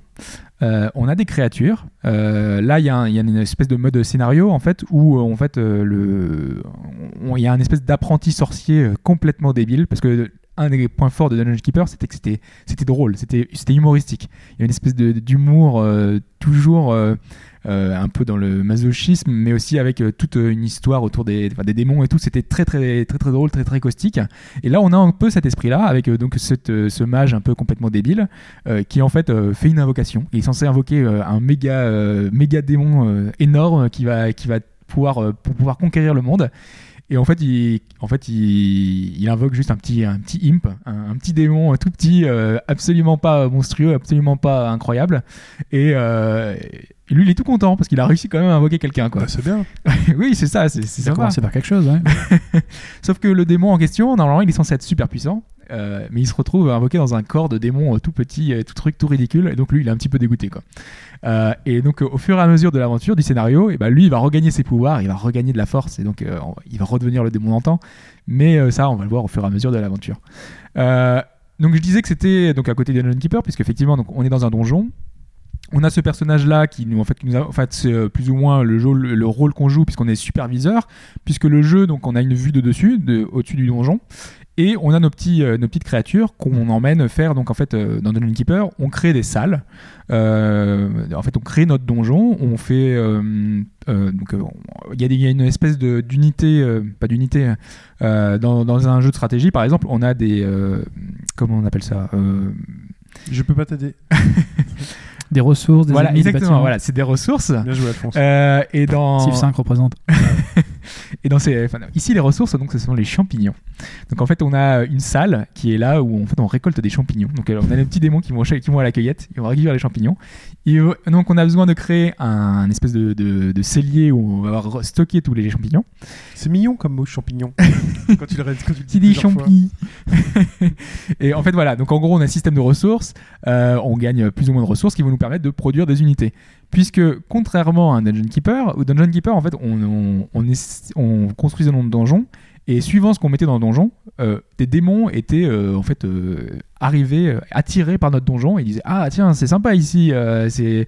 Et donc, ils arrivaient et tu pouvais les, les- utiliser hein, par la suite pour pouvoir utiliser, donc, pour vaincre les héros. Ici, c'est différent puisqu'on est dans un limite un jeu de stratégie. Donc, on crée par exemple euh, une, une pièce euh, pour, pour des archers. Et donc, euh, on va créer cette pièce-là. Ça va nous coûter un, un certain nombre de ressources euh, de, de pierres. Mhm. Euh, et euh, donc on va pouvoir produire des unités à la chaîne en fait qui vont nous coûter un certain nombre de, de- de points de, points de, champignons pour le coup. donc c'est un peu ridicule mais voilà c'est ça. Euh, Non, mais c'est peut-être au niveau de l'hygiène. plus il y a de mecs, plus il y a de champignons. mais c'est des petits champignons de Paris. D'accord. Euh, donc euh, là, on, a, on construit les différentes salles, voilà, en fait, en fait euh, qui vont nous permettre de produire de plus en plus d'unités de plus en plus fortes, de plus en plus intéressantes. On construit différentes salles qui vont nous permettre de, par exemple, on, a, on construit une espèce de cuisine. Donc on a un petit, un, petit démon qui, qui fait la cuisine et tout. Et en fait, par exemple, quand nos unités vont aller au combat et elles sont blessées, euh, elles vont revenir vers la cuisine, elles vont pouvoir prendre leur repas, se, re- se repaître. donc- Elle mange des champignons. Elle ne mange pas de champignons. Ah. Elle mange un, un mélange, un truc, euh, une espèce de, de, de- de gros bol avec euh, des, des têtes, des trucs dedans. Enfin, c'est un peu bizarre. Com- Voilà, comment, c'est ça des démons. hein. comment ça se présente graphiquement? C'est barré euh, C'est aussi barré que ce que tu racontes ou, euh? C'est pas vraiment barré en fait. On a une, enfin vraiment une vue de dessus à la Dungeon Keeper. Vraiment, ça ressemble vraiment beaucoup à Dungeon Keeper. Donc c'est-à-dire, euh, euh, faut imaginer euh, un espèce de de cave, une espèce de cave, un truc euh, assez grand quand même. Mhm. euh, dans lequel en fait toutes nos unités, bon, en fait, on peut casser un peu tout, euh, un peu dans, comme du Worms où on peut, on peut un peu détruire tout le décor. Ici, donc, on creuse dans, ce, dans ces, on fait des galeries entre, gui- entre guillemets, et euh, donc on construit nos différentes galeries. Et euh, plus loin, en fait, plus on va creuser, plus on va découvrir des nouvelles salles, des nouveaux- nouvelles choses, mais des, salles qu'on voit en fait. Euh, vu qu'on a un espèce de zoom des zooms, en fait, on a une vue très près où on voit nos démons euh, vraiment de, au niveau du sol. C'est intéressant pour gérer à ce moment-là au niveau des combats, puisque en fait. Donc en fait, euh, le, jeu euh, propose euh, entre guillemets deux phases. On a une phase où on construit donc nos, bâtiments, nos unités, nos différentes salles. En fait, on développe nos donjons. Et ensuite, on a les phases de, combat. Donc, on a des héros qui vont nous attaquer. Donc, toutes les, tout un certain nombre de minutes, des héros vont débarquer dans notre donjon parce que voilà, c'est le- le- fort des héros. Les héros vont chasser des démons.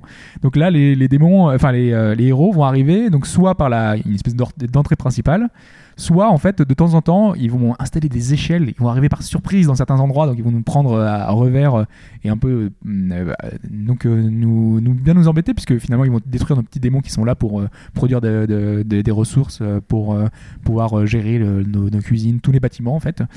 Euh, et il y a ensuite toute la phase euh, d'expansion entre guillemets puisque donc on va pouvoir euh, se balader dans, donc en fait agrandir notre donjon agrandir nos- nous balader un peu dans tous les sous-sols.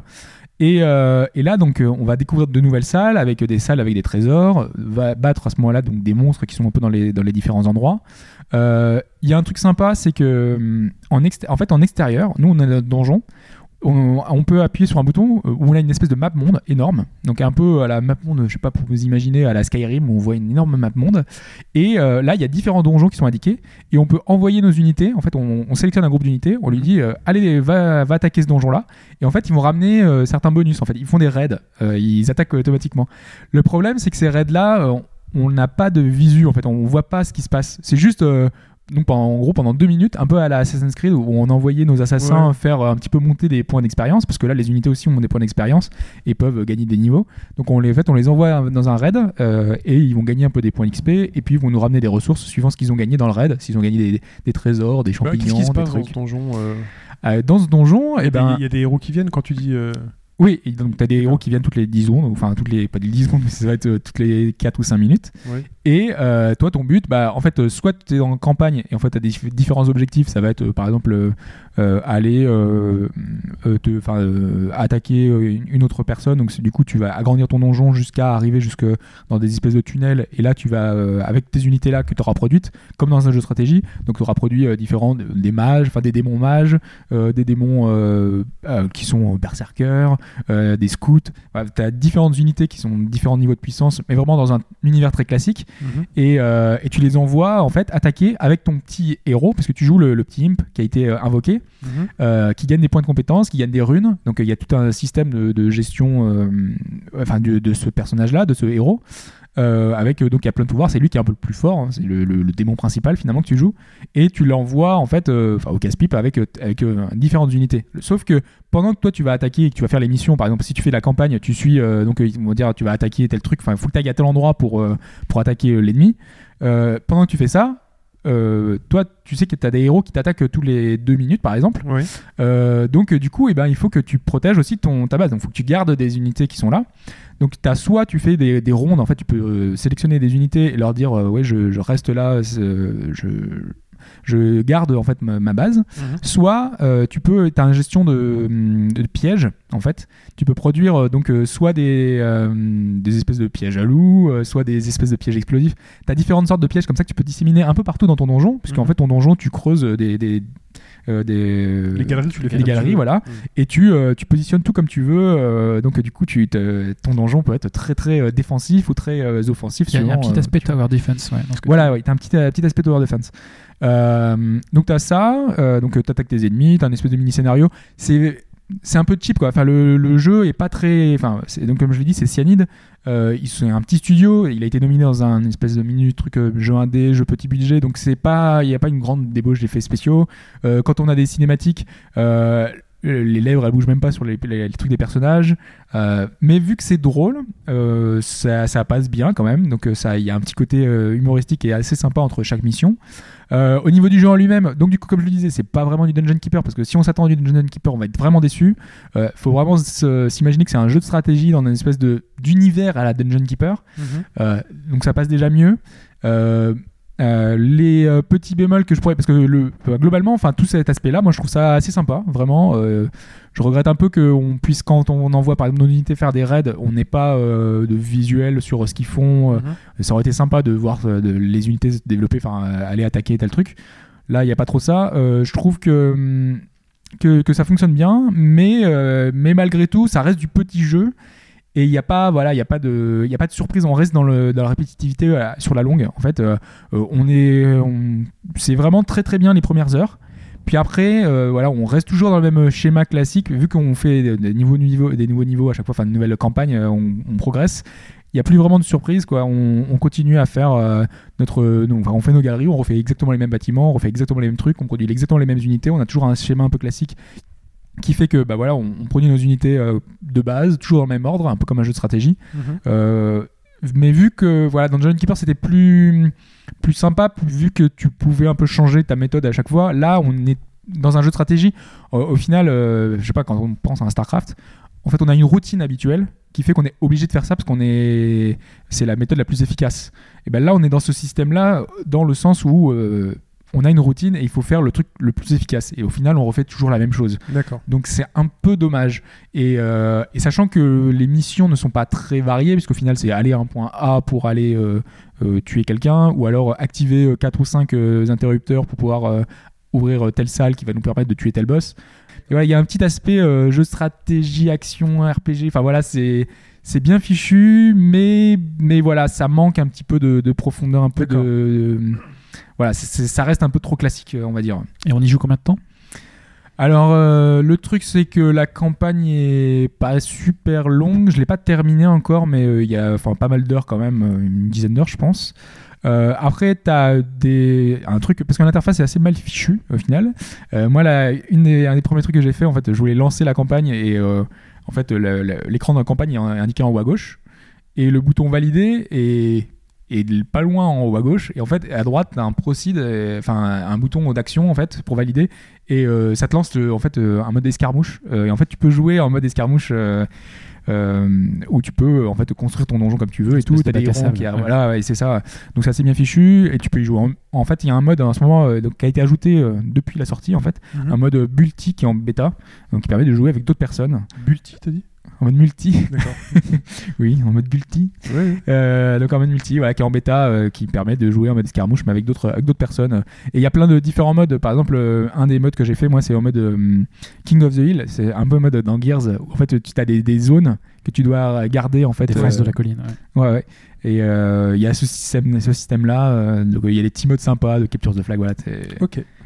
finalement, voilà, c'est c'est un jeu euh, pour une dizaine d'euros qui est sympa, pas extraordinaire, mais euh, qui peut valoir le coup si vous êtes en manque de jeux de stratégie un peu dans l'univers à la Dungeon Keeper. euh, Sans oublier de ne pas euh, penser à Dungeon Keeper si vous allez y jouer. Sinon, vous allez être déçus. Voilà, vraiment. Ok. Très bien, messieurs. Bon, bah, il est temps d'aller euh, d'aller diriger une entreprise multimilliardaire.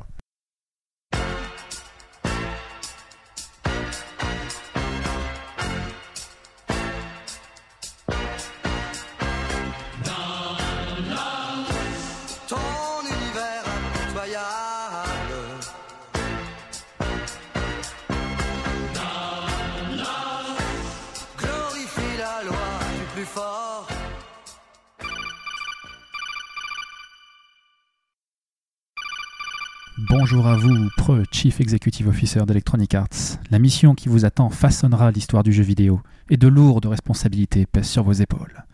Votre prédécesseur, malgré toute son ambition et toute sa fougue, a creusé les pertes de sa guilde et fait disparaître quelques 2,5 milliards de dollars depuis l'an 2007.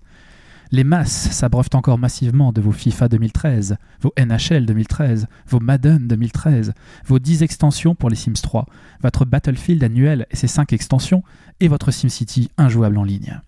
Les recettes de votre empire frôlent toujours les 4 milliards de dollars par an, proches de leur record des temps jadis. Mais la menace est ailleurs. La menace, pro-directeur général, c'est qu'en 10 ans, le poids de vos dépenses de développement, d'administration, vos dépenses commerciales et marketing a explosé. De l'ordre de 40% de vos deniers en l'an 2005, elles ont atteint plus de 60% en 2012. Tous ces polygones pour créer de l'émotion, toutes ces publicités dans le métropolitain pour attirer le chaland pèsent lourdement sur la santé du royaume. La famine approche, il est temps de réagir. Les conquêtes militaires de votre prédécesseur ont été couronnées de succès, mais ont eu le goût amer de centaines de millions de dollars. Vous dominez désormais des contrées jadis lointaines comme le jeu vidéo mobile grâce à PopCap Games et le jeu vidéo social grâce à Playfish. Il faudra encore du temps pour que ces nouveaux territoires n'apportent à votre royaume ce qu'il vous faut de richesse. Allez-vous continuer votre politique expansionniste dans ces contrées prometteuses mais encore pleines d'inconnus? Oserez-vous prendre les armes pour découvrir de nouvelles contrées? Saurez-vous survivre à ces ordres de barbares qui rongent tels les rats votre royaume historique? Votre destin vous appartient. Messieurs, c'est à vous. Waouh. Alors, on est, euh, donc, on est dans la peau du successeur de monsieur Riccicello. Riccicello. Richie. Voilà. Riccicello. Comme Richie Cunningham, il faut commencer. tu veux, ouais. euh, Alors, qu'est-ce qu'on fait? Qu'est-ce qu'est-ce que tu fais? Tes jeux se vendent toujours bien, Ouais. globalement. Tu as certaines des franchises qui sont les plus puissantes quand même du jeu vidéo. Ouais, T'as un business- t'as cité pas mal. Ouais, d'ailleurs. voilà. As un business qui est bien établi avec des franchises récurrentes et du jeu mobile et social. Tu es à peu près présent sur tout ce qui marche. Et pourtant, tu perds du fric. Qu'est-ce que tu fais Enfin, t'en gagnes moins dans ta description. en, en niveau absolu, tu vends toujours autant qu'avant, à peu près. Mhm. À peu près. C'est fait, juste que c'était- tu en dégages un bénéfice qui est moindre parce que tes coûts sont beaucoup plus élevés. Parce qu'il faut faire toujours plus de pubs, parce qu'il faut créer plus d'émotions et plus de polygones. Et ce qui est bizarre, c'est que, donc on en voit autant qu'avant, mais euh, dans le même temps, on a quand même tous les, toutes les recettes liées au DLC, liées au, parce que t'en as Oui, oui, oui, mal, oui. euh. On, on est au même niveau, mais en ayant, en, s'étant quand même beaucoup diversifié. Oui, en lançant Ouais. beaucoup, beaucoup de produits. C'est-à-dire que ton cœur de métier historique, le, le jeu vidéo traditionnel, est- c'est beaucoup plus tendu quand même. hein. Ouais. Alors, qu'est-ce qu'on fait? Qu'est-ce que tu fais, toi, Allez. Euh, Qu'est-ce que je fais moi? Euh, Déjà, on est dans une nouvelle génération, enfin une nouvelle génération, génération qui arrive. Donc déjà, j'espère qu'ils ont réfléchi. enfin, j'espère qu'on a réfléchi en interne, qu'on a fait un brainstorming, on a fait. euh, Bon alors là, euh, on va garder les licences majeures, on va garder le FIFA, on va garder le Battlefield. Attention, FIFA, t'es obligé de le garder, FIFA. Ouais, alors déjà, j'espère que FIFA, ils ont fait euh, la même chose qu'ce qu'ils avaient fait dans la, pré- précédente génération, c'est-à-dire euh, on y a réfléchi pendant deux ans, on a fait un truc euh, en off, enfin limite on a fait un, on a bossé que sur ça avec une équipe Mhm. euh, sur un jeu euh, pour la nouvelle génération, donc avec un nouveau moteur physique, avec euh, euh, graphiquement pas mal de, de nouveautés, avec éventuellement des idées de, de gameplay, enfin différentes, avec avec du multi qui est encore plus développé, avec tout l'avantage de la PS4, avec le partage de matchs, partage de machin. Alors j'espère que sur ce genre de licence, sur les grosses licences, ils ont préparé un saut vers la nouvelle génération et qui fait qu'en fin d'année, on aura, euh, du coup, nous aurons euh, des, euh, des licences qui en mettent plein la vue, quoi. Qui sont prometteuses, qui sont faites pour la next gen. Donc, nouvelle licence. Et, Euh, euh, bah déjà, les licences actuelles, qu'elles passent vraiment le, le- le cap de la nouvelle génération. mais tu verrais quoi en cas passage de cap Il faut euh, que ça fasse wow. Voilà. Quand on est passé à FIFA, Ça, ça coûte cher, ça à FIFA 08, euh, Mais là, tu vas encore nous plomber, là. là, tu vas nous plomber là tout de suite. Faut que ça fasse wow. Attends, on peut rentabiliser, on peut faire des trucs pas chers, mais qui vont quand même se vendre. Moi, je suis l'actionnaire là. Attends. euh, c'est- Euh, le truc, c'est que. Pourquoi on- faire ton jeu Il va toujours coûter 70 euros? Pourquoi tu veux le On passe à 80, moi, déjà. c'est ma première proposition, augmenter les prix. ouais. On passe à faut, faut- 80 faut se mettre d'accord avec les gros éditeurs et avec l'éditeur de console, mais il faut. ouais. Faut passer à 80 C'est c'est du premium, Ouais. c'est du luxe. ouais. Ouais, et ça, ça sera pas évident à faire. hein. C'est pas évident à faire. Enfin bon, en même temps, qui paie encore ses jeux 70 euros aujourd'hui On est bien d'accord. hein. Oui. Bah Après- oui, après il y a le net, tout ça. Oui, voilà. Mais, Mais voilà. Donc Origin, euh, c'est bien Electronic Arts. Oui, Ouais. bien sûr. Bah à combien ça coûte cette merde et à quoi ça sert? Ah, Moi, non, non, non, non, non, Non, non, ça, c'est- ça marche vraiment bien. C'est très bien ça. Enfin, c'est très bien, euh, monsieur l'actionnaire. En tant qu'actionnaire, c'est très bien. En tant que joueur, c'est discutable. Mais, Oui. euh, Mais attendez, on gagne quoi? Alors, En tant que joueur, tu, contournes, tu contournes la distribution. La marge que prend le distributeur, ça est pour toi. ouais, mais combien ça coûte à, de- de- développer? À développer, il y a un coût. C'est pas, pas, neutre, hein, mais euh, Mm. c'est toujours plus rentable que de passer par, par Amazon ou par, euh, par Amazon, oui. Et ça qui- produit pas un déficit d'image de devoir euh, créer un. il un faut, avoir le, compte il faut avoir le service qui, Il est là- qui, qui va Il a derrière. disparu. Il a disparu vraiment. Euh, Origin maintenant, il s'est imposé dans le, euh, un peu dans le marché. euh, euh, c'est une offre vraiment une alternative à Steam. Et aujourd'hui, il y a eu des soldes récemment qui sont vraiment compétitives Mhm. avec le, tout le catalogue EA. Ils ont su imposer le, leur jeu, genre avec Mass Effect, avec The Sims, malgré les, enfin The SimCity pardon, qui voilà, qui était obligatoire. Tous leurs jeux EA maintenant sont un, un peu, t'es obligé d'installer Origin. Et vu que ce sont des grosses licences, on a eu donc euh, le jeu de Crytek euh, Crysis. euh, Mhm. voilà, on a des grosses licences qui font que bah, ça s'est imposé et que aujourd'hui Origin, euh, voilà, ça passe comme une lettre à la poste. Ah, parce qu'aux derniers échos, euh, c'était assez la contrainte, quoi. Origin, ça Oui, sert à rien. C'était vraiment le- c'est le- 15, ça fait chier. 15 plateformes différentes. Bah, ça reste toujours, voilà, enfin les gens n'ont pas changé de la vie du jour au lendemain, mais ça passe beaucoup mieux qu'avant, quoi. Moi, je sais que je, je voulais pas l'installer du tout, et maintenant je, je m'y suis contraint, et voilà, je l'ai, quoi. Et là, ça te va? Bah, je fais avec. D'accord. Et euh, concernant donc le tout, euh, le tout connecté, parce que je pense aussi à SimCity, parce que là il y a une énorme crise quand même. hein, ça doit.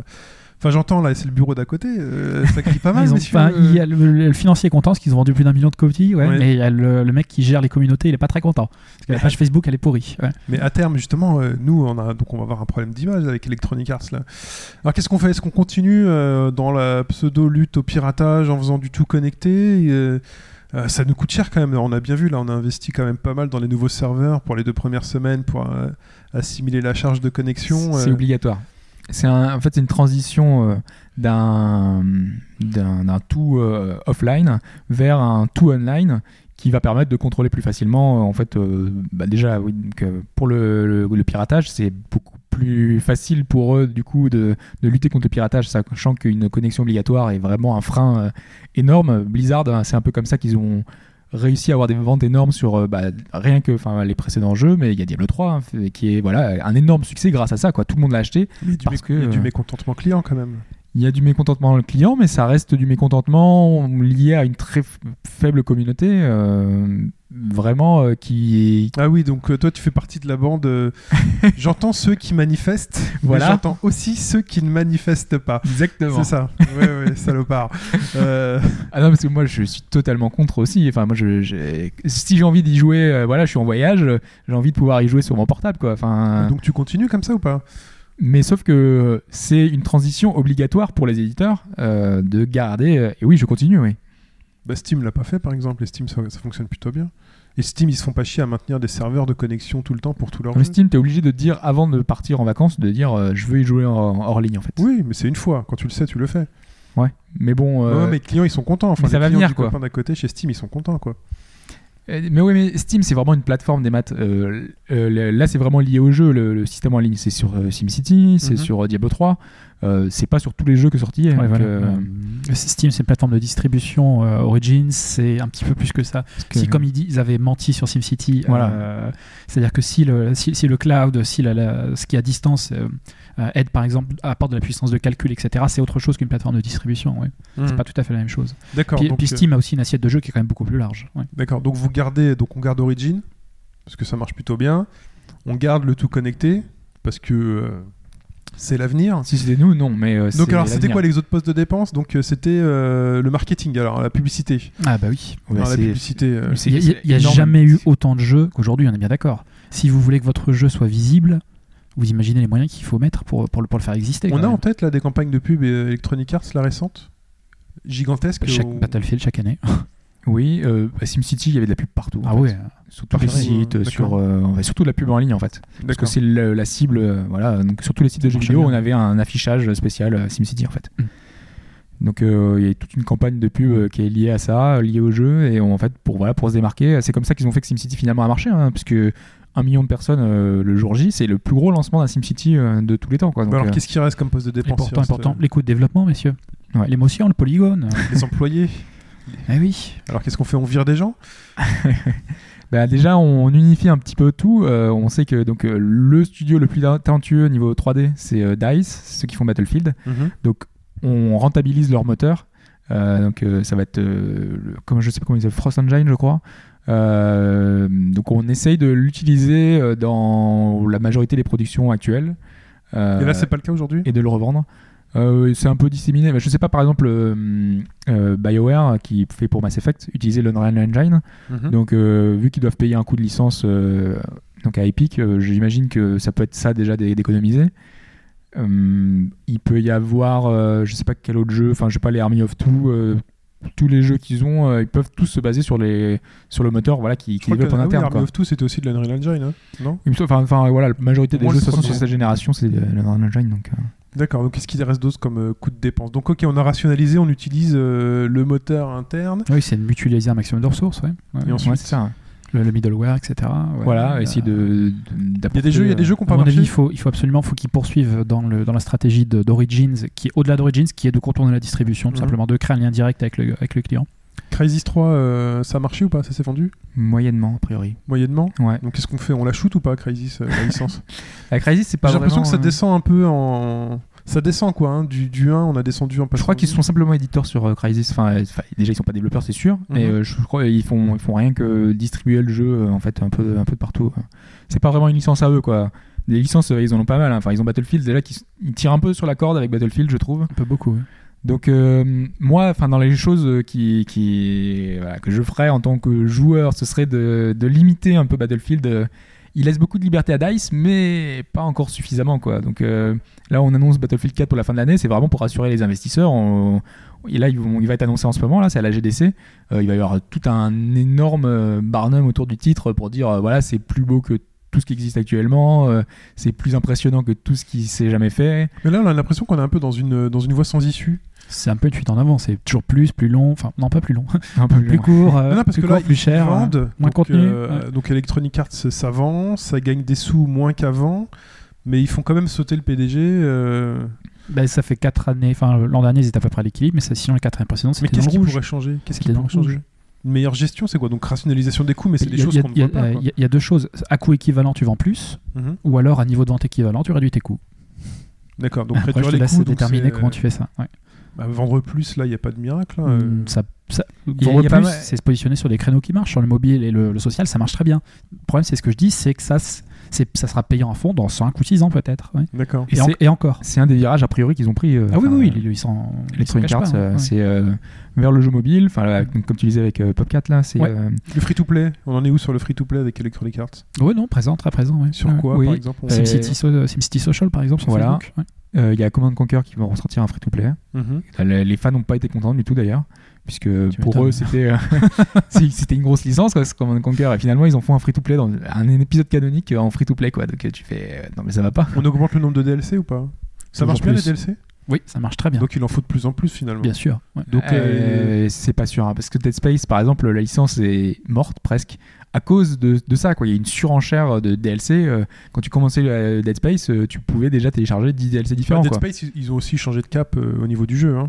Oui, mais ils sont allés vers ce que le public recherche, entre guillemets, Mhm. c'est-à-dire plus d'action, c'est-à-dire un truc moins horrifique parce que ça se vend pas. Quel dommage. Bah, pourtant, le premier, c'était bien vendu. S'ils ont fait un 2, c'est parce que c'est vendu parce que c'était un peu une surprise, voilà. Ouais. C'est C'est l'effet de nouveauté, Un c'est- reboot survival horror euh, dans un monde un petit peu futuriste. C'était, chouette. Mais ils ont pas voulu. Pourquoi ils ont pas voulu continuer?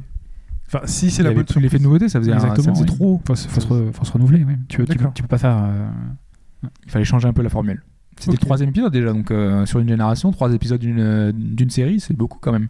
D'accord. Donc ensuite, prochaine étape pour Electronic Arts. Alors, est-ce que Electronic Arts, nous, pour nous, est-ce qu'on a encore envie de voir Electronic Arts? Moi, oui. Moi, oui, quand même. Oui. Ouais, Pour quelle licence? Donc euh, FIFA déjà? Bah, Ensuite, FIFA, euh, ouais, un peu obligatoire.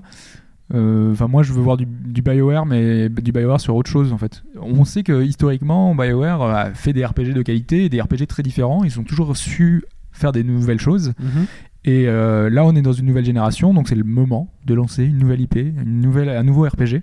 Ils peuvent garder euh, une série comme Mass Effect qui leur fait rentrer beaucoup d'argent, mais euh, la garder peut-être en réserve, essayer de développer un truc en fond, en tâche de fond, et le sortir genre deux ou trois ans après la, la- que la génération soit lancée, quoi. Mais vraiment lancer une nouvelle IP avant. Enfin, la garder un peu en réserve, Mass Effect. Mais d'ailleurs, en parlant de, donc d'Electronic Arts, la, la filière sport, celle-ci, elle doit rapporter énormément de millions de dollars. Bien sûr, ouais.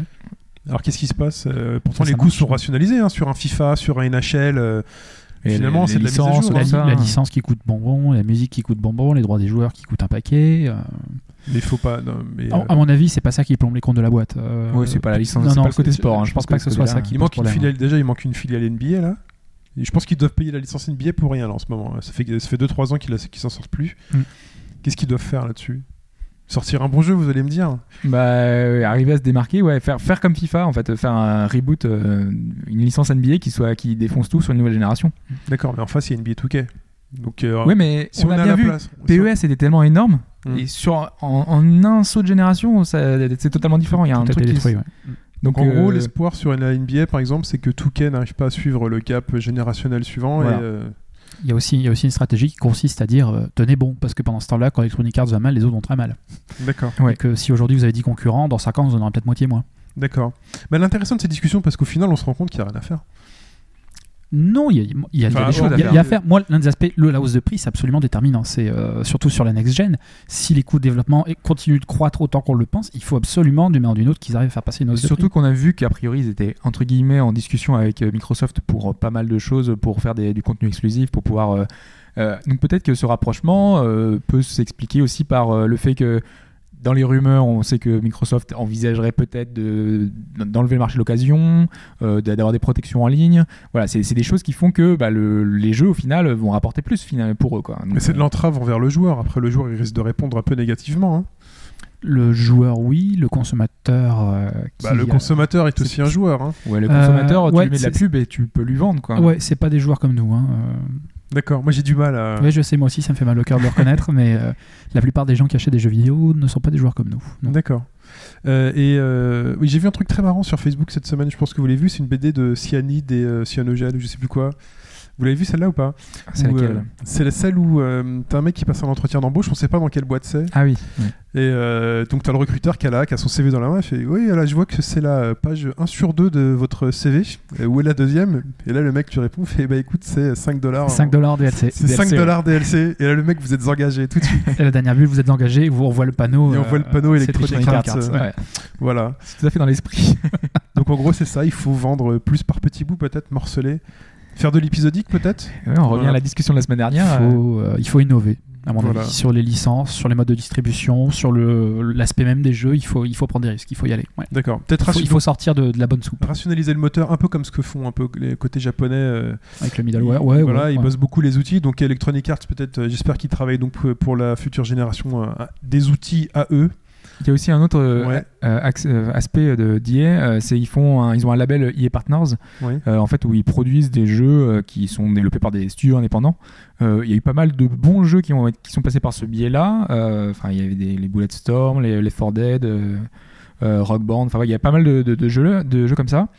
Mais sauf que là, les choix qu'ils ont fait pour les jeux à venir, là par exemple, il y a Fuse qui va sortir dans un mois à peu près. Mhm.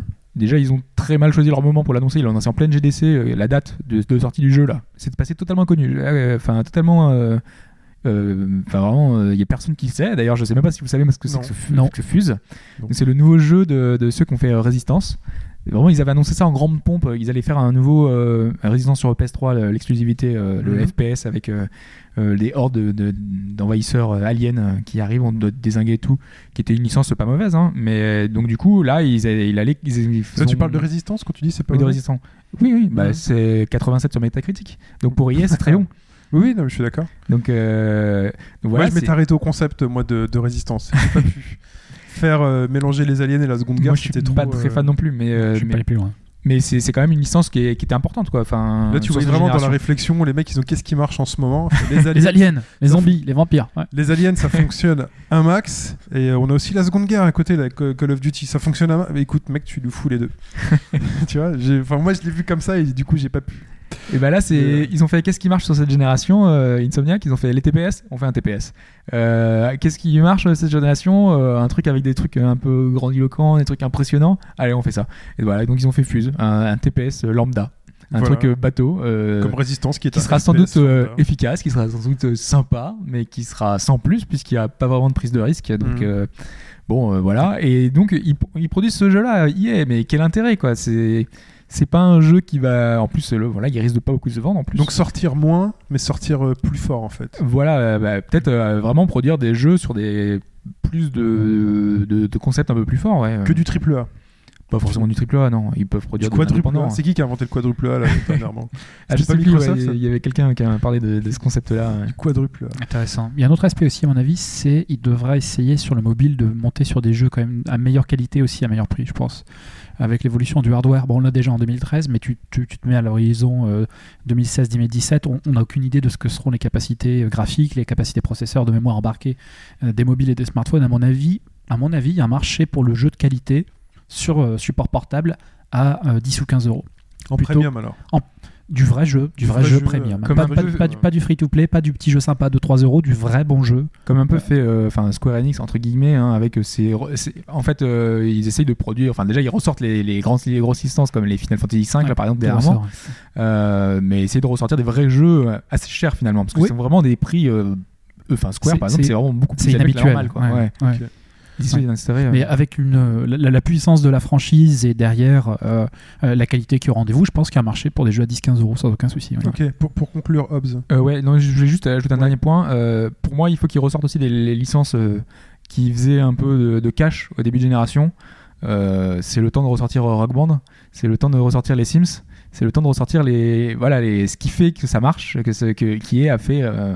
Qui est devenu EA quoi finalement Mais les qui est devenu Sims, le plus gros éditeur arrêté, les Sims Mais en fait il y a plein d'add-ons qui sont sortis mais il n'y Ah, a jamais eu de, de J'exagérais pas dans mon énumération, j'ai compté. Ouais. Tu voudrais vraiment un nouveau gros Sims en fait. Voilà, ouais. Et qui- fasse un peu événement, quoi. Qu'on en parle partout et tout. euh. Oui. Bon, ça va pas être évident, mais euh, il y a moyen de, de ressortir quelque chose de. Et tu penses que pour les Rock Band, la pause a été assez longue là? Je pense, ouais. Sur une nouvelle génération, tu relances ça, euh, ça doit passer, je pense. Ok. Ok, très bien. Euh, donc on va conclure. euh, Bah écoutez, en fait, on, on a, on a hâte en fait d'entendre vos avis sur le forum et euh, enfin, sur le forum de bagaujoie.fr parce que là, euh, en fait, on se rend compte que c'est pas si facile que ça. hein. Si on nous met sur le fauteuil à la place de Monsieur Richichello, euh, Qui n'est plus là, hein, maintenant. qui n'est plus là, euh, voilà, C'était la news de la semaine euh, finalement, c'est pour ça qu'on a un peu dit ça, c'est que donc il a été débarqué et donc il va être remplacé par on ne sait pas encore qui, peut-être par Peter Moore qui est l'ancien de Sega et de Microsoft. Microsoft, voilà. Euh, et donc euh, bah, on va voir ce qui qui va se aujourd'hui passer. hein. chez Electronic Arts euh, depuis déjà Oui. longtemps. Qui s'occupe de la branche sport, je crois. Voilà. Mm. Donc, euh, mais après, c'est peut-être des coûts qu'on voit pas. C'est peut-être la cantine qui coûte trop cher. euh, c'est- Les notes de frais. les euh. notes de frais, Bah- les mecs qui prennent des stylos pour les ramener chez eux. Enfin, c'est peut-être Ah, des trucs ouais, comme ça ça. commence comme ça. C'est ce qu'on disait la semaine dernière, Dragon Age avait coûté deux fois plus cher que The Witcher 2. Donc euh, Dragon Age c'est une licence d'Electronic Arts. C'est que derrière il y a un truc qui fait que le jeu a été mal pensé quoi. Mm. Donc il faut voir euh, à quel niveau? Il y a quelque chose aussi. euh, alors, les acquisitions, c'est bien, mais ça coûte cher. Oui, c'est Et euh, ça, il, d'investir à ce il- le point-là. paye. ouais. Parce que les, deux- les studios que j'ai mentionnés, c'est plusieurs centaines de millions de dollars quand même. ouais. Très bien. Bah écoutez, on poursuit ce débat sur le forum et on fera, on en parlera éventuellement dans le débrief du prochain podcast. Et là, Hobbs, je te donne la parole pour, euh, allez, La réponse à la question? La réponse à la question. Alors tu veux peut-être euh, récapituler et dire un petit peu. euh, Alors, euh, donc dans le MMO, il s'est passé, donc il y a des gens qui sont payés pour au niveau de la recherche universitaire et qui notent finalement les grands événements des MMO. Donc euh, ce qui s'est passé, les événements marquants. Les grandes expériences collectives. Et il y a un événement collectif MMOesque qui est euh, donc le plus grand événement selon ses recherches euh, et de, de selon euh, les joueurs. Et quel est donc ce plus grand événement? L'événement le plus connu, le plus marquant. Euh, donc parmi quatre propositions assez floues, j'ai envie de dire, qui sont finalement entre quatre jeux, c'est ça finalement, ça. le choix se réduit à quatre jeux. Le premier, la réponse A, c'était WoW, donc World of Warcraft. Donc il s'est passé un truc à l'entrée d'un donjon. On sait pas quoi. Euh, la réponse B, c'est Ultima Online. Il s'est passé un truc aussi à l'entrée d'un donjon avec Lord British. Voilà. L'autre, le C, c'était Eve Online, où il y a un climax dans un donjon, dans un au moment du jeu. Il y a je pas de donjon. ça. Il y a, voilà, il y a un climax. Donc c'est Alphonse qui a choisi euh, cette réponse-là. Ouais. Et il y a aussi réponse des EverQuest. Il s'est passé un truc avec 180 joueurs. Ils se sont tous réunis. Et euh, ça, c'est ma réponse. Alors, euh, bah, du coup, on va commencer par euh, une des réponses que vous n'avez pas indiquées. Ouais. Euh, celle de World of Warcraft. que Vous avez dit que c'était un peu trop évident, que c'était un peu trop. Donc en fait, on est donc en, avril 2005. Il y a un groupe d'aventuriers qui se préparent à faire un donjon en fait. Donc ils sont une, une petite dizaine. Euh, ils sont dans une guilde et euh, ils se disent, ils se préparent, ils font, allez, est-ce qu'on a tout ce qu'il faut? Donc on voit, euh, il y a une vidéo en fait sur internet. C'est Mhm. Cette vidéo-là qui a été vue plus de 34 millions de fois. Euh, donc on voit, il- World World of Warcraft, ça peut être très compliqué puisque on, on explique un petit peu tous les tout- toute la préparation, euh, donc euh, si on a le bon équipement, euh, si on a le bon, les, les bons sorts, tout ce qu'il faut. La bonne team euh, bien composée. voilà, est-ce qu'on va pouvoir, comment on va gérer ça 4-3-3. Mhm. Et donc pendant 1 minute 30, il, il parle justement, il parle de tactique et tout. Et là, d'un coup, euh, dans la discussion, euh, il disait euh, Ouais, euh, il va falloir aller vite.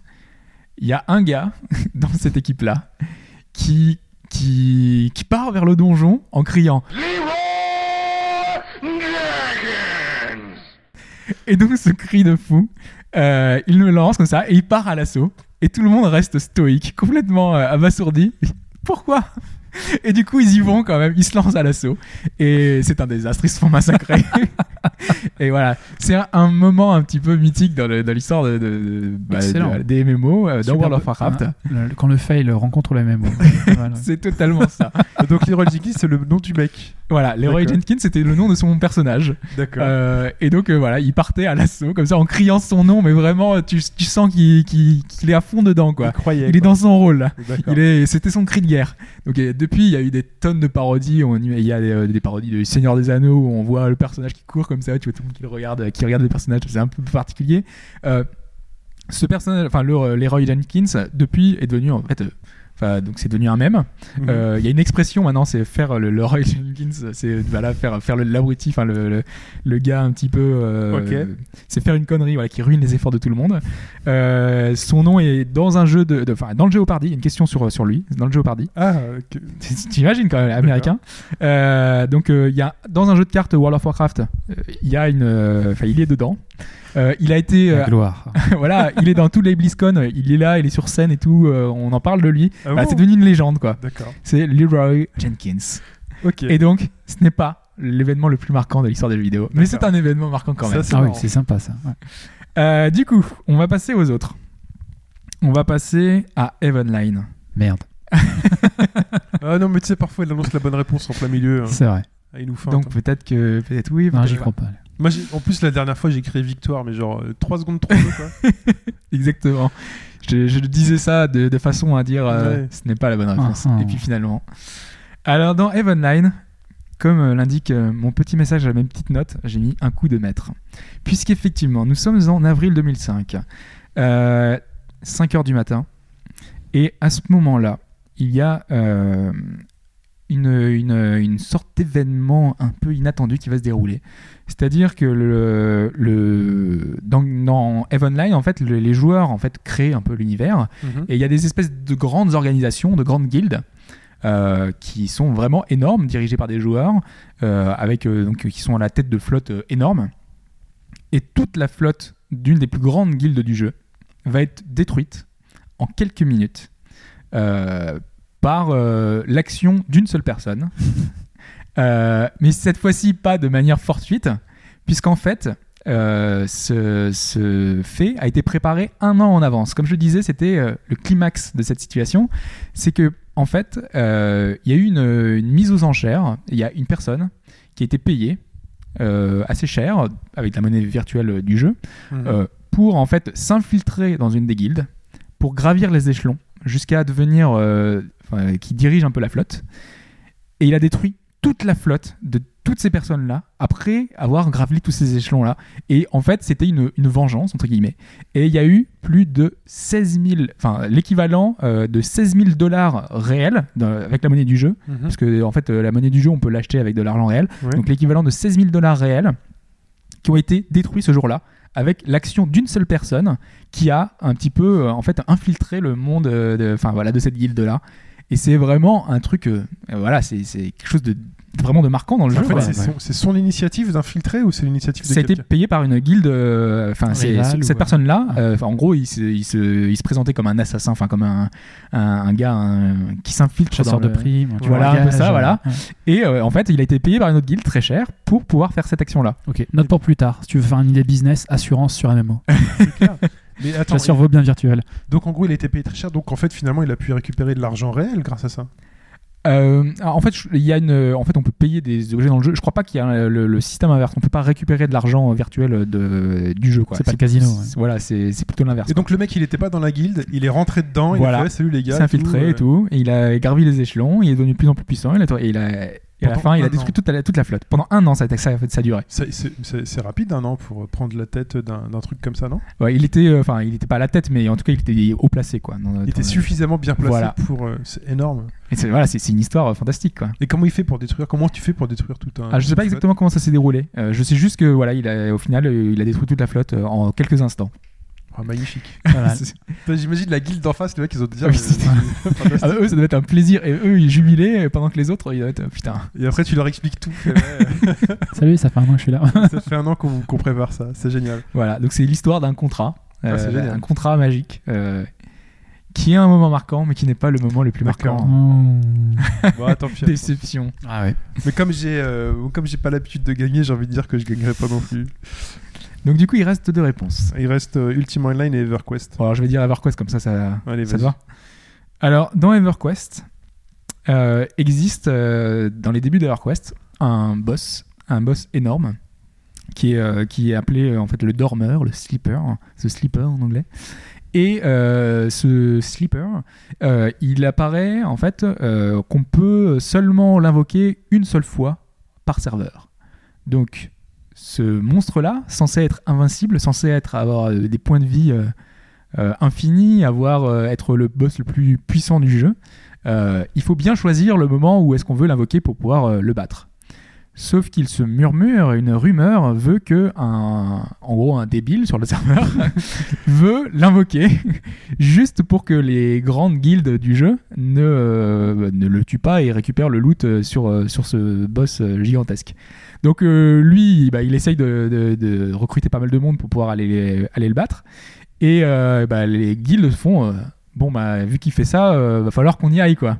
Donc les trois plus grosses guildes du jeu, comme je le disais tout à l'heure, s'associent, 180 personnes vont aller réveiller le dormeur. Et elles y vont, elles vont attaquer. Donc le dormeur c'est un énorme dragon, vraiment euh, super fort et tout. Ils avaient qu'une chance dans toute l'histoire. Ils avaient du qu'une chance, voilà. Une fois que c'est fini, euh, et le, le monstre disparaît et c'est fini. Ils commencent à l'attaquer, le combat dure 3 heures, et là, le monstre disparaît. Il y a eu un bug énorme qui fait que le, le monstre a disparu et toute leur attaque n'a servi à rien. Donc il lui restait 27% de points de vie. Donc Ouais. le, le combat était vraiment infernal et tout, et tout se passait bien en plus, ils allaient gagner Mhm. et le, le- le monstre disparaît. Le problème, c'est que pour les joueurs, donc ils ont, ils ont vu que c'était un bug, euh, mais ils se doutaient, enfin ils pensaient que euh, il y avait un truc qui cloche dedans, quoi. C'était pas normal. Et en fait, il se trouve que c'est Sony, enfin c'est donc c'est Sony qui s'occupait du jeu, hein, EverQuest, qui a, euh, en fait, il y a eu un espèce de bug et qui fait que c'est eux qui ont enlevé le, le boss du, du truc parce que euh, ils commençaient à attaquer en fait euh, des PNG au lieu d'attaquer euh, les personnages normaux. Et donc du coup, bah, vu qu'il y avait un bug dans le système, ils ont fait bon, bah, on arrête. Et donc du coup, ils ont ils ont enlevé le, le monstre et ils l'ont Donc, ils, étaient là dans, désinvoqué. ils étaient là dans leur salle de contrôle en train de dire T'es Voilà, ils sont en train de le tuer. Il fait Oh merde, ça se passe. Il y, a- il y a un problème, il y a un truc qui cloche. Et là, fait, Supre. Ouais. Supre. Alors le truc, euh, Oh alors, il y a eu un énorme vague de mécontentement parce que Sony l'a annoncé entre guillemets dans les forums. Fait, Mhm. On est désolé, il s'est passé un truc qui, clé- enfin, qui marche pas et tout. Et en fait, ils l'ont réactivé euh, quelques jours plus tard et ils ont pu le battre. Et donc, euh, il y a eu euh, toutes ces 180 personnes qui, ont- qui sont retournées euh, aller la- l'affronter et qui ont réussi à le vaincre cette fois euh, normalement. Mais pour le coup, il y a eu voilà un, un événement imprévu. euh, Il y a eu euh, déjà en tant que tel, c'était un événement marquant puisque c'est la- vraiment la seule chance qu'ils avaient pour le battre. Mhm. Et en plus arrive le bug. Voilà, c'était un peu gigantesque. C'est moins marrant que les deux premières. Ouais, mais c'était finalement euh, ça marque plus de monde finalement parce que tu sais, Ouais. c'était 180 personnes. Euh, ça, ça finalement ça, un- ça impacte tout le toute la, toutes les personnes du serveur, quoi. Mm. Ouais, Donc, donc du coup, pour les autres personnes, autant dans World of Warcraft, ça touche 13 pe- enfin, euh, le nombre de personnes du raid, quoi, c'est 15 personnes. Mm. Et après, les millions de personnes qui l'ont vu ensuite, mais sur le moment, t'as pas grand monde, quoi. Et donc, est-ce que c'est le moment, finalement, euh, le plus J'espère que c'est pas important ça. euh, J'espère que c'est le mémorable. quatrième, euh, Non, non, je pense pas. non. Et ce n'est pas le moment. plus Voilà. Ah, Parce qu'il on a perdu. Celui-là, il est pas super, celui-là.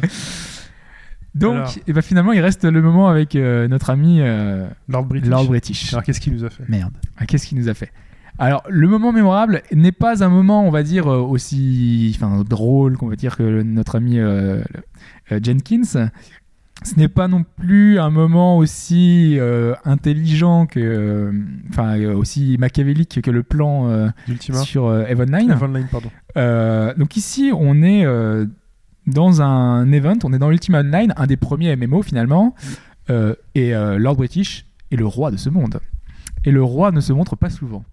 Donc le roi a décidé de se montrer, et donc tout le, enfin le, une grande masse de, de joueurs a décidé de, euh, de, de se d'arriver euh, devant le château où, où il va avoir euh, l'event, où Ah, va c'est avoir euh, l'événement, L'apparition. C'est marrant. ça. Je vais te montrer. En fait, en gros, tu vas sur la carte, tu vas au niveau du château et tu. te dis, Voilà, et là il, il va arriver. Il- Et tu et veux là- découvrir son avatar. Là, tu- exactement. Là, tu prends photo ton écran. J'ai vu. Donc là, il y a, il y a l'événement magique, euh, British qui se montre pas souvent, qui est, qui est là avec son personnage. Ça être marrant de voir tous les personnages affluer comme ça. T'es sur ton PC, tu fais Ah, salut, t'es là? Vas-y, fais de la place. Vas-y, bouge. Ouais. Ça, Ah, tu ça. marches dessus. Ouais. C'est génial. Et Lord British, euh, son personnage est censé être, c'est un peu une légende, hein, parce qu'il a tous les Ultima, être immortel, être le personnage ultime, le personnage super fort. Sauf que ce jour-là, lorsqu'il s'est montré, un gars qui avait préparé son coup, euh, euh, en fait, euh, comme un attentat euh, euh, marquant, Ah, génial. est arrivé, s'est lancé sur Lord British, a lancé un sort de feu, et il est mort devant tous les gars du serveur. C'est très bon ça. Le truc magique. Le truc qui aurait pas dû arriver. Parce que normalement, vraiment, il est censé être immortel. mortel. hein. Il est censé avoir une protection. Sauf que l'explication, c'est que quelques minutes avant la- la- l'arrivée de Lord British, le serveur a planté. Et lorsqu'il a planté, il n'a pas réactivé son sort d'immortalité, il n'a pas réactivé son option. Et donc du coup, bah, il était un personnage lambda comme les autres, et donc il pouvait mourir. Et donc ce personnage euh, qui était là, qui est arrivé, ce petit mage, il a lancé son sort de feu, et donc il a tué Lord British, le, le roi du serveur. La Quoi. classe. Il est devenu Ça euh, une légende. une légende, sauf que quelques jours plus tard, C'est pas fait lyncher Il, par il la a pas eu de loot ou euh, ouais. il s'est fait bannir tout simplement. Alors officiellement, euh, ce n'est pas à cause de ça, Bah, c'est pas à cause de son joueurs, action. ils sont Non, Euh, officieux, enfin officiellement, c'est parce qu'il avait fait des actions un peu, enfin voilà, un peu limite à côté. Enfin, je sais plus ce qu'il avait fait exactement. Euh, il y avait des, des choses qui- qu'il avait, à- enfin ils avaient des choses à lui reprocher quoi finalement. Et, et donc vidéo voilà. de ça ou pas? Euh, je crois pas qu'il y ait de vidéo. Enfin, j'en ai pas, j'en ai pas vu. Faudrait rechercher. Faudrait rechercher, ouais. Ça doit être marrant. De. Lord British. Être très marrant. Et donc voilà, le moment le plus mémorable, c'est la mort de Lord British, de ce personnage mythique dans Ultima. Ok. Un, un événement voilà par les joueurs avec beaucoup de monde. Très bon. Moi j'aime bien. J'aime bien. Ça, ça rappelle Voilà. un peu l'Irakien qui a balancé sa chaussure sur Oui. George Bush. Le mec, il arrive de nulle part. Il lance sa chaussure. Ouais, c'est ça. Très bien. C'est du même niveau. Très bon, très bon. Euh, bah allez messieurs, on a perdu pas mal de temps. Enfin on a perdu. On s'est bien amusé, mais on a fait plus longtemps que prévu et on passe euh, au brève. Et je prends la main messieurs. Comme à question pour un champignon. champignon. Euh, du jour. Donc au niveau, au niveau donc, euh, des brèves. Et on commence par Fez. Fez, ce petit chapeau rouge qui se trouve sur ce petit bonhomme blanc qui euh, vit dans un monde 2D 3D. Donc Créé 2D par qui, I am Phil Fish. voilà, donc 2D qui tourne, qui était disponible donc euh, sur nos consoles, donc euh, notamment Xbox 360. Et bien donc c'est l'arrivée donc euh, le 1er mai euh, d'une version euh, sur PC.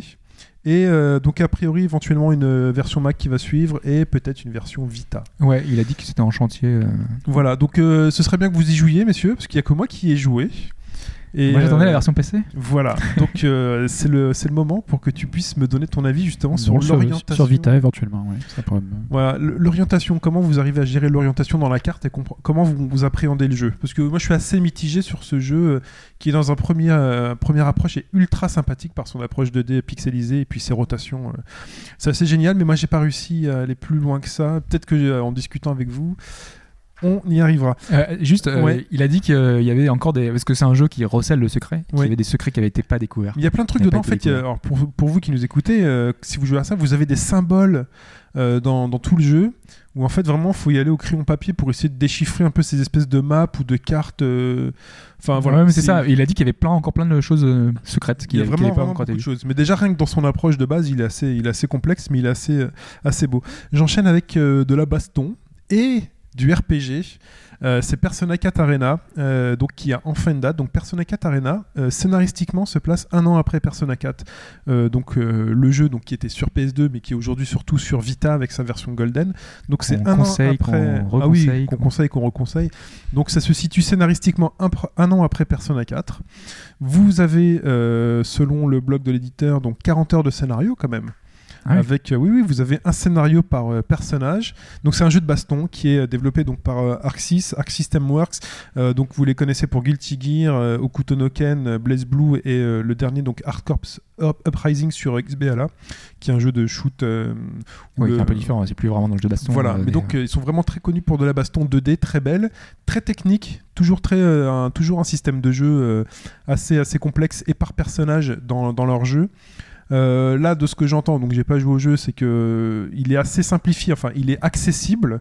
Il y a des simplifications au niveau des combos, mais qui permettent justement d'appréhender l'univers Arc System Works et donc de pouvoir rentrer dans la partie plus technique ensuite et de comprendre comment ça fonctionne. C'est plutôt pas mal. hein. Enfin, moi, je, je sais qu'il il y a des bons retours quand même sur, sur Il y a ce de très très bons retours, donc ça sort le 10 mai. On a enfin la date parce que ça devait être l'année dernière en septembre. À chaque fois c'est repoussé, repoussé. C'est sorti, c'est dispo aux États-Unis. euh, Depuis longtemps. Voilà, et donc ça sort en boîte chez nous le 10 mai, et donc vous allez le retrouver. Donc si vous jouez à Persona 4, vous allez. Il y a des bonus d'ailleurs. Il y a une, a- je crois que c'est l'OST dedans. Et, euh, Oui, que- alors si vous pré-réservez euh, Ouais. l'édition, vous avez l'OST et des trucs. Voilà, il y a Voilà. des trucs. Et des trucs. Les gens sont pas forcément super satisfaits, mais vous allez retrouver les personnages Yuichie, euh, Yosuke, Yoshi- euh, Yukiko, Keiji, Teddy et Mm. euh, Naoto. Voilà. J'ai pas joué avec Teddy. Moi. Bon, voilà. Mais Mais là, euh, le taper dessus en fait. Mais là, il y a Teddy, euh, donc tout a- voilà. Donc c'est vraiment très beau, c'est euh, c'est manga et euh, voilà. Donc Persona 4 le 10 mai. Hobbs, c'est à toi. Ouais, alors moi j'ai des petites rêves, des trucs qui sont re- euh, encore des trucs, des, des petites choses qui sont sorties cette semaine, des, des petites annonces, des petites ou des grosses annonces d'ailleurs, puisque donc on a Final Fantasy X HD. Euh, bah, donc qui était, enfin on l'avait déjà plus ou moins été officialisé il y a longtemps, hein, mais en fait euh, on sait qu'il va sortir donc euh, sur PS3 et cette version PS3 contiendra Final Fantasy X HD et Final Fantasy X 2 HD. Alors, je ne sais pas si les fans de Final Fantasy X seront ravis d'avoir euh, cette version en bonus. Ne me regarde pas avec insistance, je l'ai pas. C'est pour ça. Euh, mais voilà, donc le- le- les deux jeux sur la, sur la même galette et euh, sur la version Vita, par contre, les deux jeux seront il y aura une sortie séparée en fait. Euh, donc les deux jeux vont, euh, seront indépendants. Donc ce sera deux fois acheter le jeu et sachant que les sorties Vita sont assez chères en général, ça risque de être assez euh, violent au niveau du portefeuille. On espère, allez, on, on croise les doigts, mais il y a peu de chances que ce soit du cross-buy qu'on achète quand on l'achète sur PS3, on a les versions Vita, mais euh, vu que ça a été très peu la norme sur cette génération, euh, voilà, il y ce serait pas mal. Ça serait vraiment très bien, mais euh, je- garder sa sauvegarde et la continuer sur sa console. Voilà. euh, ah, mais là, enfin, au niveau même, enfin, même au niveau du cross-buy, quand tu achètes la version PS3, tu as aussi la version Vita oui, mais gratuite. cross-buy, cross-buy et en plus crossplay, c'est-à-dire Voilà, tu peux oui. passer d'une version à l'autre en gardant ta. Oui, ça sera encore Enfin, mieux. ouais. Ça s'y prête idéalement parce que c'est un jeu de la génération précédente et donc là, euh, Oui, sur, sur Vita, ça, serait, ça passerait très très bien. Donc dans les transports et on exactement les deux mêmes versions sur PS3 et Vita. Ouais. Ensuite, Euh, ensuite, on a enfin une date pour Dragon's Crown. On savait que c'était pour 2013. Euh, la date, euh, la période de lancement s'était un petit peu euh, ajustée au fur et à mesure. On avait dit l'été, on avait dit avant août. Et finalement, c'est le 25 juillet, donc au Japon. Dragon's Crown, le nouveau euh, beat'em all de, de Vanillaware. Donc Muramasa et pas mal de titres marquants et titres intéressants. Et le jeu a l'air vraiment bon. Euh, on espère qu'il sera aussi bon que les visuels qu'on a, même si ça plaît pas à tout le monde. Euh, je sais pas si vous avez vu les, images, euh, le look en fait super musclé des, des personnages féminins qui a un peu fait jaser pendant un moment. Euh, ah, euh, super musclé. Attends, moi Oui. j'ai vu une image avec euh, une poitrine mais méga opulente. Oui, t'as- effectivement, ça c'est la sorcière qui est un petit peu avec des, des atouts. non mais je pense qu'elle va avoir des problèmes de dos cette, cette personne. Non mais c'est pas possible. Effectivement, oui, mais voilà, c'est justement c'est des personnages très typés, voilà, qui sont totalement euh, surréaliste quoi. Et on a un personnage féminin qui est euh, le personnage un peu barbare, euh, qui est euh, vraiment c'est Schwarzenegger avec une tête féminin de- dessus quoi. Donc c'est des, des personnages bodybuildés énormes et ça plaît pas à tout le monde, mais c'est ça fait partie de l'univers. Donc bon, D'accord. Non, moi j'ai pas vu ça, mais ok. voilà. Dans Hunter Hunter, il y a ça, c'est biscuit. Ouais, bah, c'est ça, bah, c'est biscuit en personnage féminin. Voilà. Enfin, D'accord. biscuit en personnage féminin. C'est est- déjà un personnage féminin, mais je veux dire, féminine, c'est ça quoi. Oui, c'est pas biscuit en petit en fait. D'accord. Euh, ensuite, euh, on a après euh, Space Harrier, Sega qui a annoncé Super Hang-On euh, sur 3DS. C'est plutôt pas mal, un remake, euh, donc euh, enfin un remake, euh, une version, euh, une nouvelle version euh, sur l'eShop euh, 3DS. Mhm. Euh, ça fait plaisir. Voilà, c'était un jeu de moto euh, assez fabuleux en arcade et sur Mega Drive. Il était sorti Space Harrier ou pas encore? Euh, il avait été sorti, annoncé? ouais. Il est Oui, il est sorti ouais. Ah, mais j'ai pas, j'ai pas vu. Il y a une, euh, il est bien ou pas? Euh, les retours ont. C'est remake remake ou c'est euh, ou la- une adaptation de du jeu d'antan C'est non, c'est une adaptation avec euh, l'effet 3D en plus. D'accord, ok. Donc voilà, si on a aimé l'original, il n'y a pas de souci, on aimera cette version-là. Voilà, bon après faut se méfier des jeux qui vieillissent plus ou moins bien. Je pense pas que Super Hang-On, de mon avis, soit un jeu. Ouais, qui passe encore bien. Enfin, moi je trouve Tu encore trouves assez joli. Ouais, ouais. D'accord, Non, non, ça fait partie comme Outrun des jeux assez jouables encore aujourd'hui. hein. D'accord. Donc euh, franchement, ça passe bien. Pipo, euh, voilà. Non, mais Pipo, lui, il l'a déjà acheté. Il Après, a déjà Pipo commandé, doit ouais. s'étrangler. T'es- Je dis ça, oh, chez moi si c'est bien. Il doit s'étrangler. Euh, ensuite, on a eu euh, le retour d'une licence euh, qui est en fait euh, qui avait été un peu surexploitée également. On a parlé de surexploitation des licences avec EA. Mhm. Là, c'est Ubi, euh, voilà, il sortait un épisode euh, tous les tous les ans ou tous les deux, deux ans. Euh, Donc on avait été, on était au neuvième épisode. Et puis d'un coup, vu que ça marchait plus, logiquement, hein, on arrive à un moment où les gens se lassent. Euh, donc ils ont attendu 10 ans pour sortir Might and Magic 10, qui sortira donc euh, en 2013 ou en 2014, je sais plus. Euh, ils l'ont annoncé cette année. qui reprend les bases vraiment de la série, donc c'est-à-dire que la série Might and Magic, c'est pas la série, la série Heroes, hein, c'est la série donc Might and Magic où on a un jeu, un RPG avec vue entre guillemets à la première personne, euh, où on a nos ennemis qui arrivent de face. Euh, c'est une vue un peu particulière pour un RPG. Mhm. Et euh, donc ils vont reprendre cette formule-là et ils vont un peu changer avec de nouvelles règles. Donc, voilà, on aura l'aspect cla- classique remis au goût du jour avec de nouvelles règles. Ok. Ensuite, Euh, en ce moment, c'est la PAX East, donc c'est la Penny Arcade Expo. euh, c'est euh, le nouveau entre guillemets salon qui prend de l'importance, qui a lieu deux fois par an. Et euh, donc cette fois-ci, on a eu quelques annonces. On savait qu'il y aurait des annonces, et euh, certains éditeurs avaient euh, dit qu'il y aurait des jeux inédits. On a eu Square Enix qui a présenté son Deus Ex sur Wii U. On a Blizzard qui a annoncé donc qui devait annoncer un nouveau jeu et finalement on avait espéré plein de choses, un Starcraft Ghost, un, j'adore un retour de. Lost Viking, À chaque Euh, fois, c'est l'espérance. et on se retrouve avec un jeu de cartes euh, mo- mobile. Bon, voilà, euh, parce que forcément. euh, T'as l'ascenseur émotionnel. hein, quand même. Et ouais, en plus, euh, ils nous font. euh, Enfin, ah, pour la présentation, euh, ils ont fait. oui, donc chez Blizzard, on a nos différents studios qui sont organisés en équipes. Et les équipes, on a, ils ont des noms très, très, très originales. Et, originaux. oui, parce que je voulais. Bon, voilà. C'est Team 1, Team 2, Team 3, Team 4. Et ils ont fait. et donc là, on a créé la Team 5. Et la Team 5, euh, euh, ils ont présenté la Team 5 avec un icône de, de Lost Viking, en fait. Donc là, tu te dis. Putain, ils vont annoncer un nouveau. Lost Viking, c'est bon. Et pas du tout.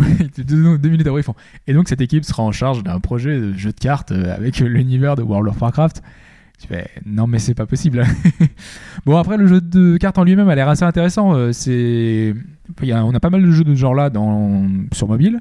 Euh, mais là, il y aura donc l'univers de Warcraft. Il y aura une touche Blizzard avec un système qui a l'air assez sympa. Donc, C'est des cartes à la Magic en fait, c'est ça? Avec Euh, des personnages dessus ou des. voilà, c'est ça. euh, Qu'il faudra acheter à l'unité, je pense, euh, dans son iPhone. euh. J'imagine qu'il y aura euh, de ce genre-là. Mais euh, ça a l'air bien fichu quand même. Quoi. Ça peut donner envie si on aime les jeux de cartes de ce genre-là.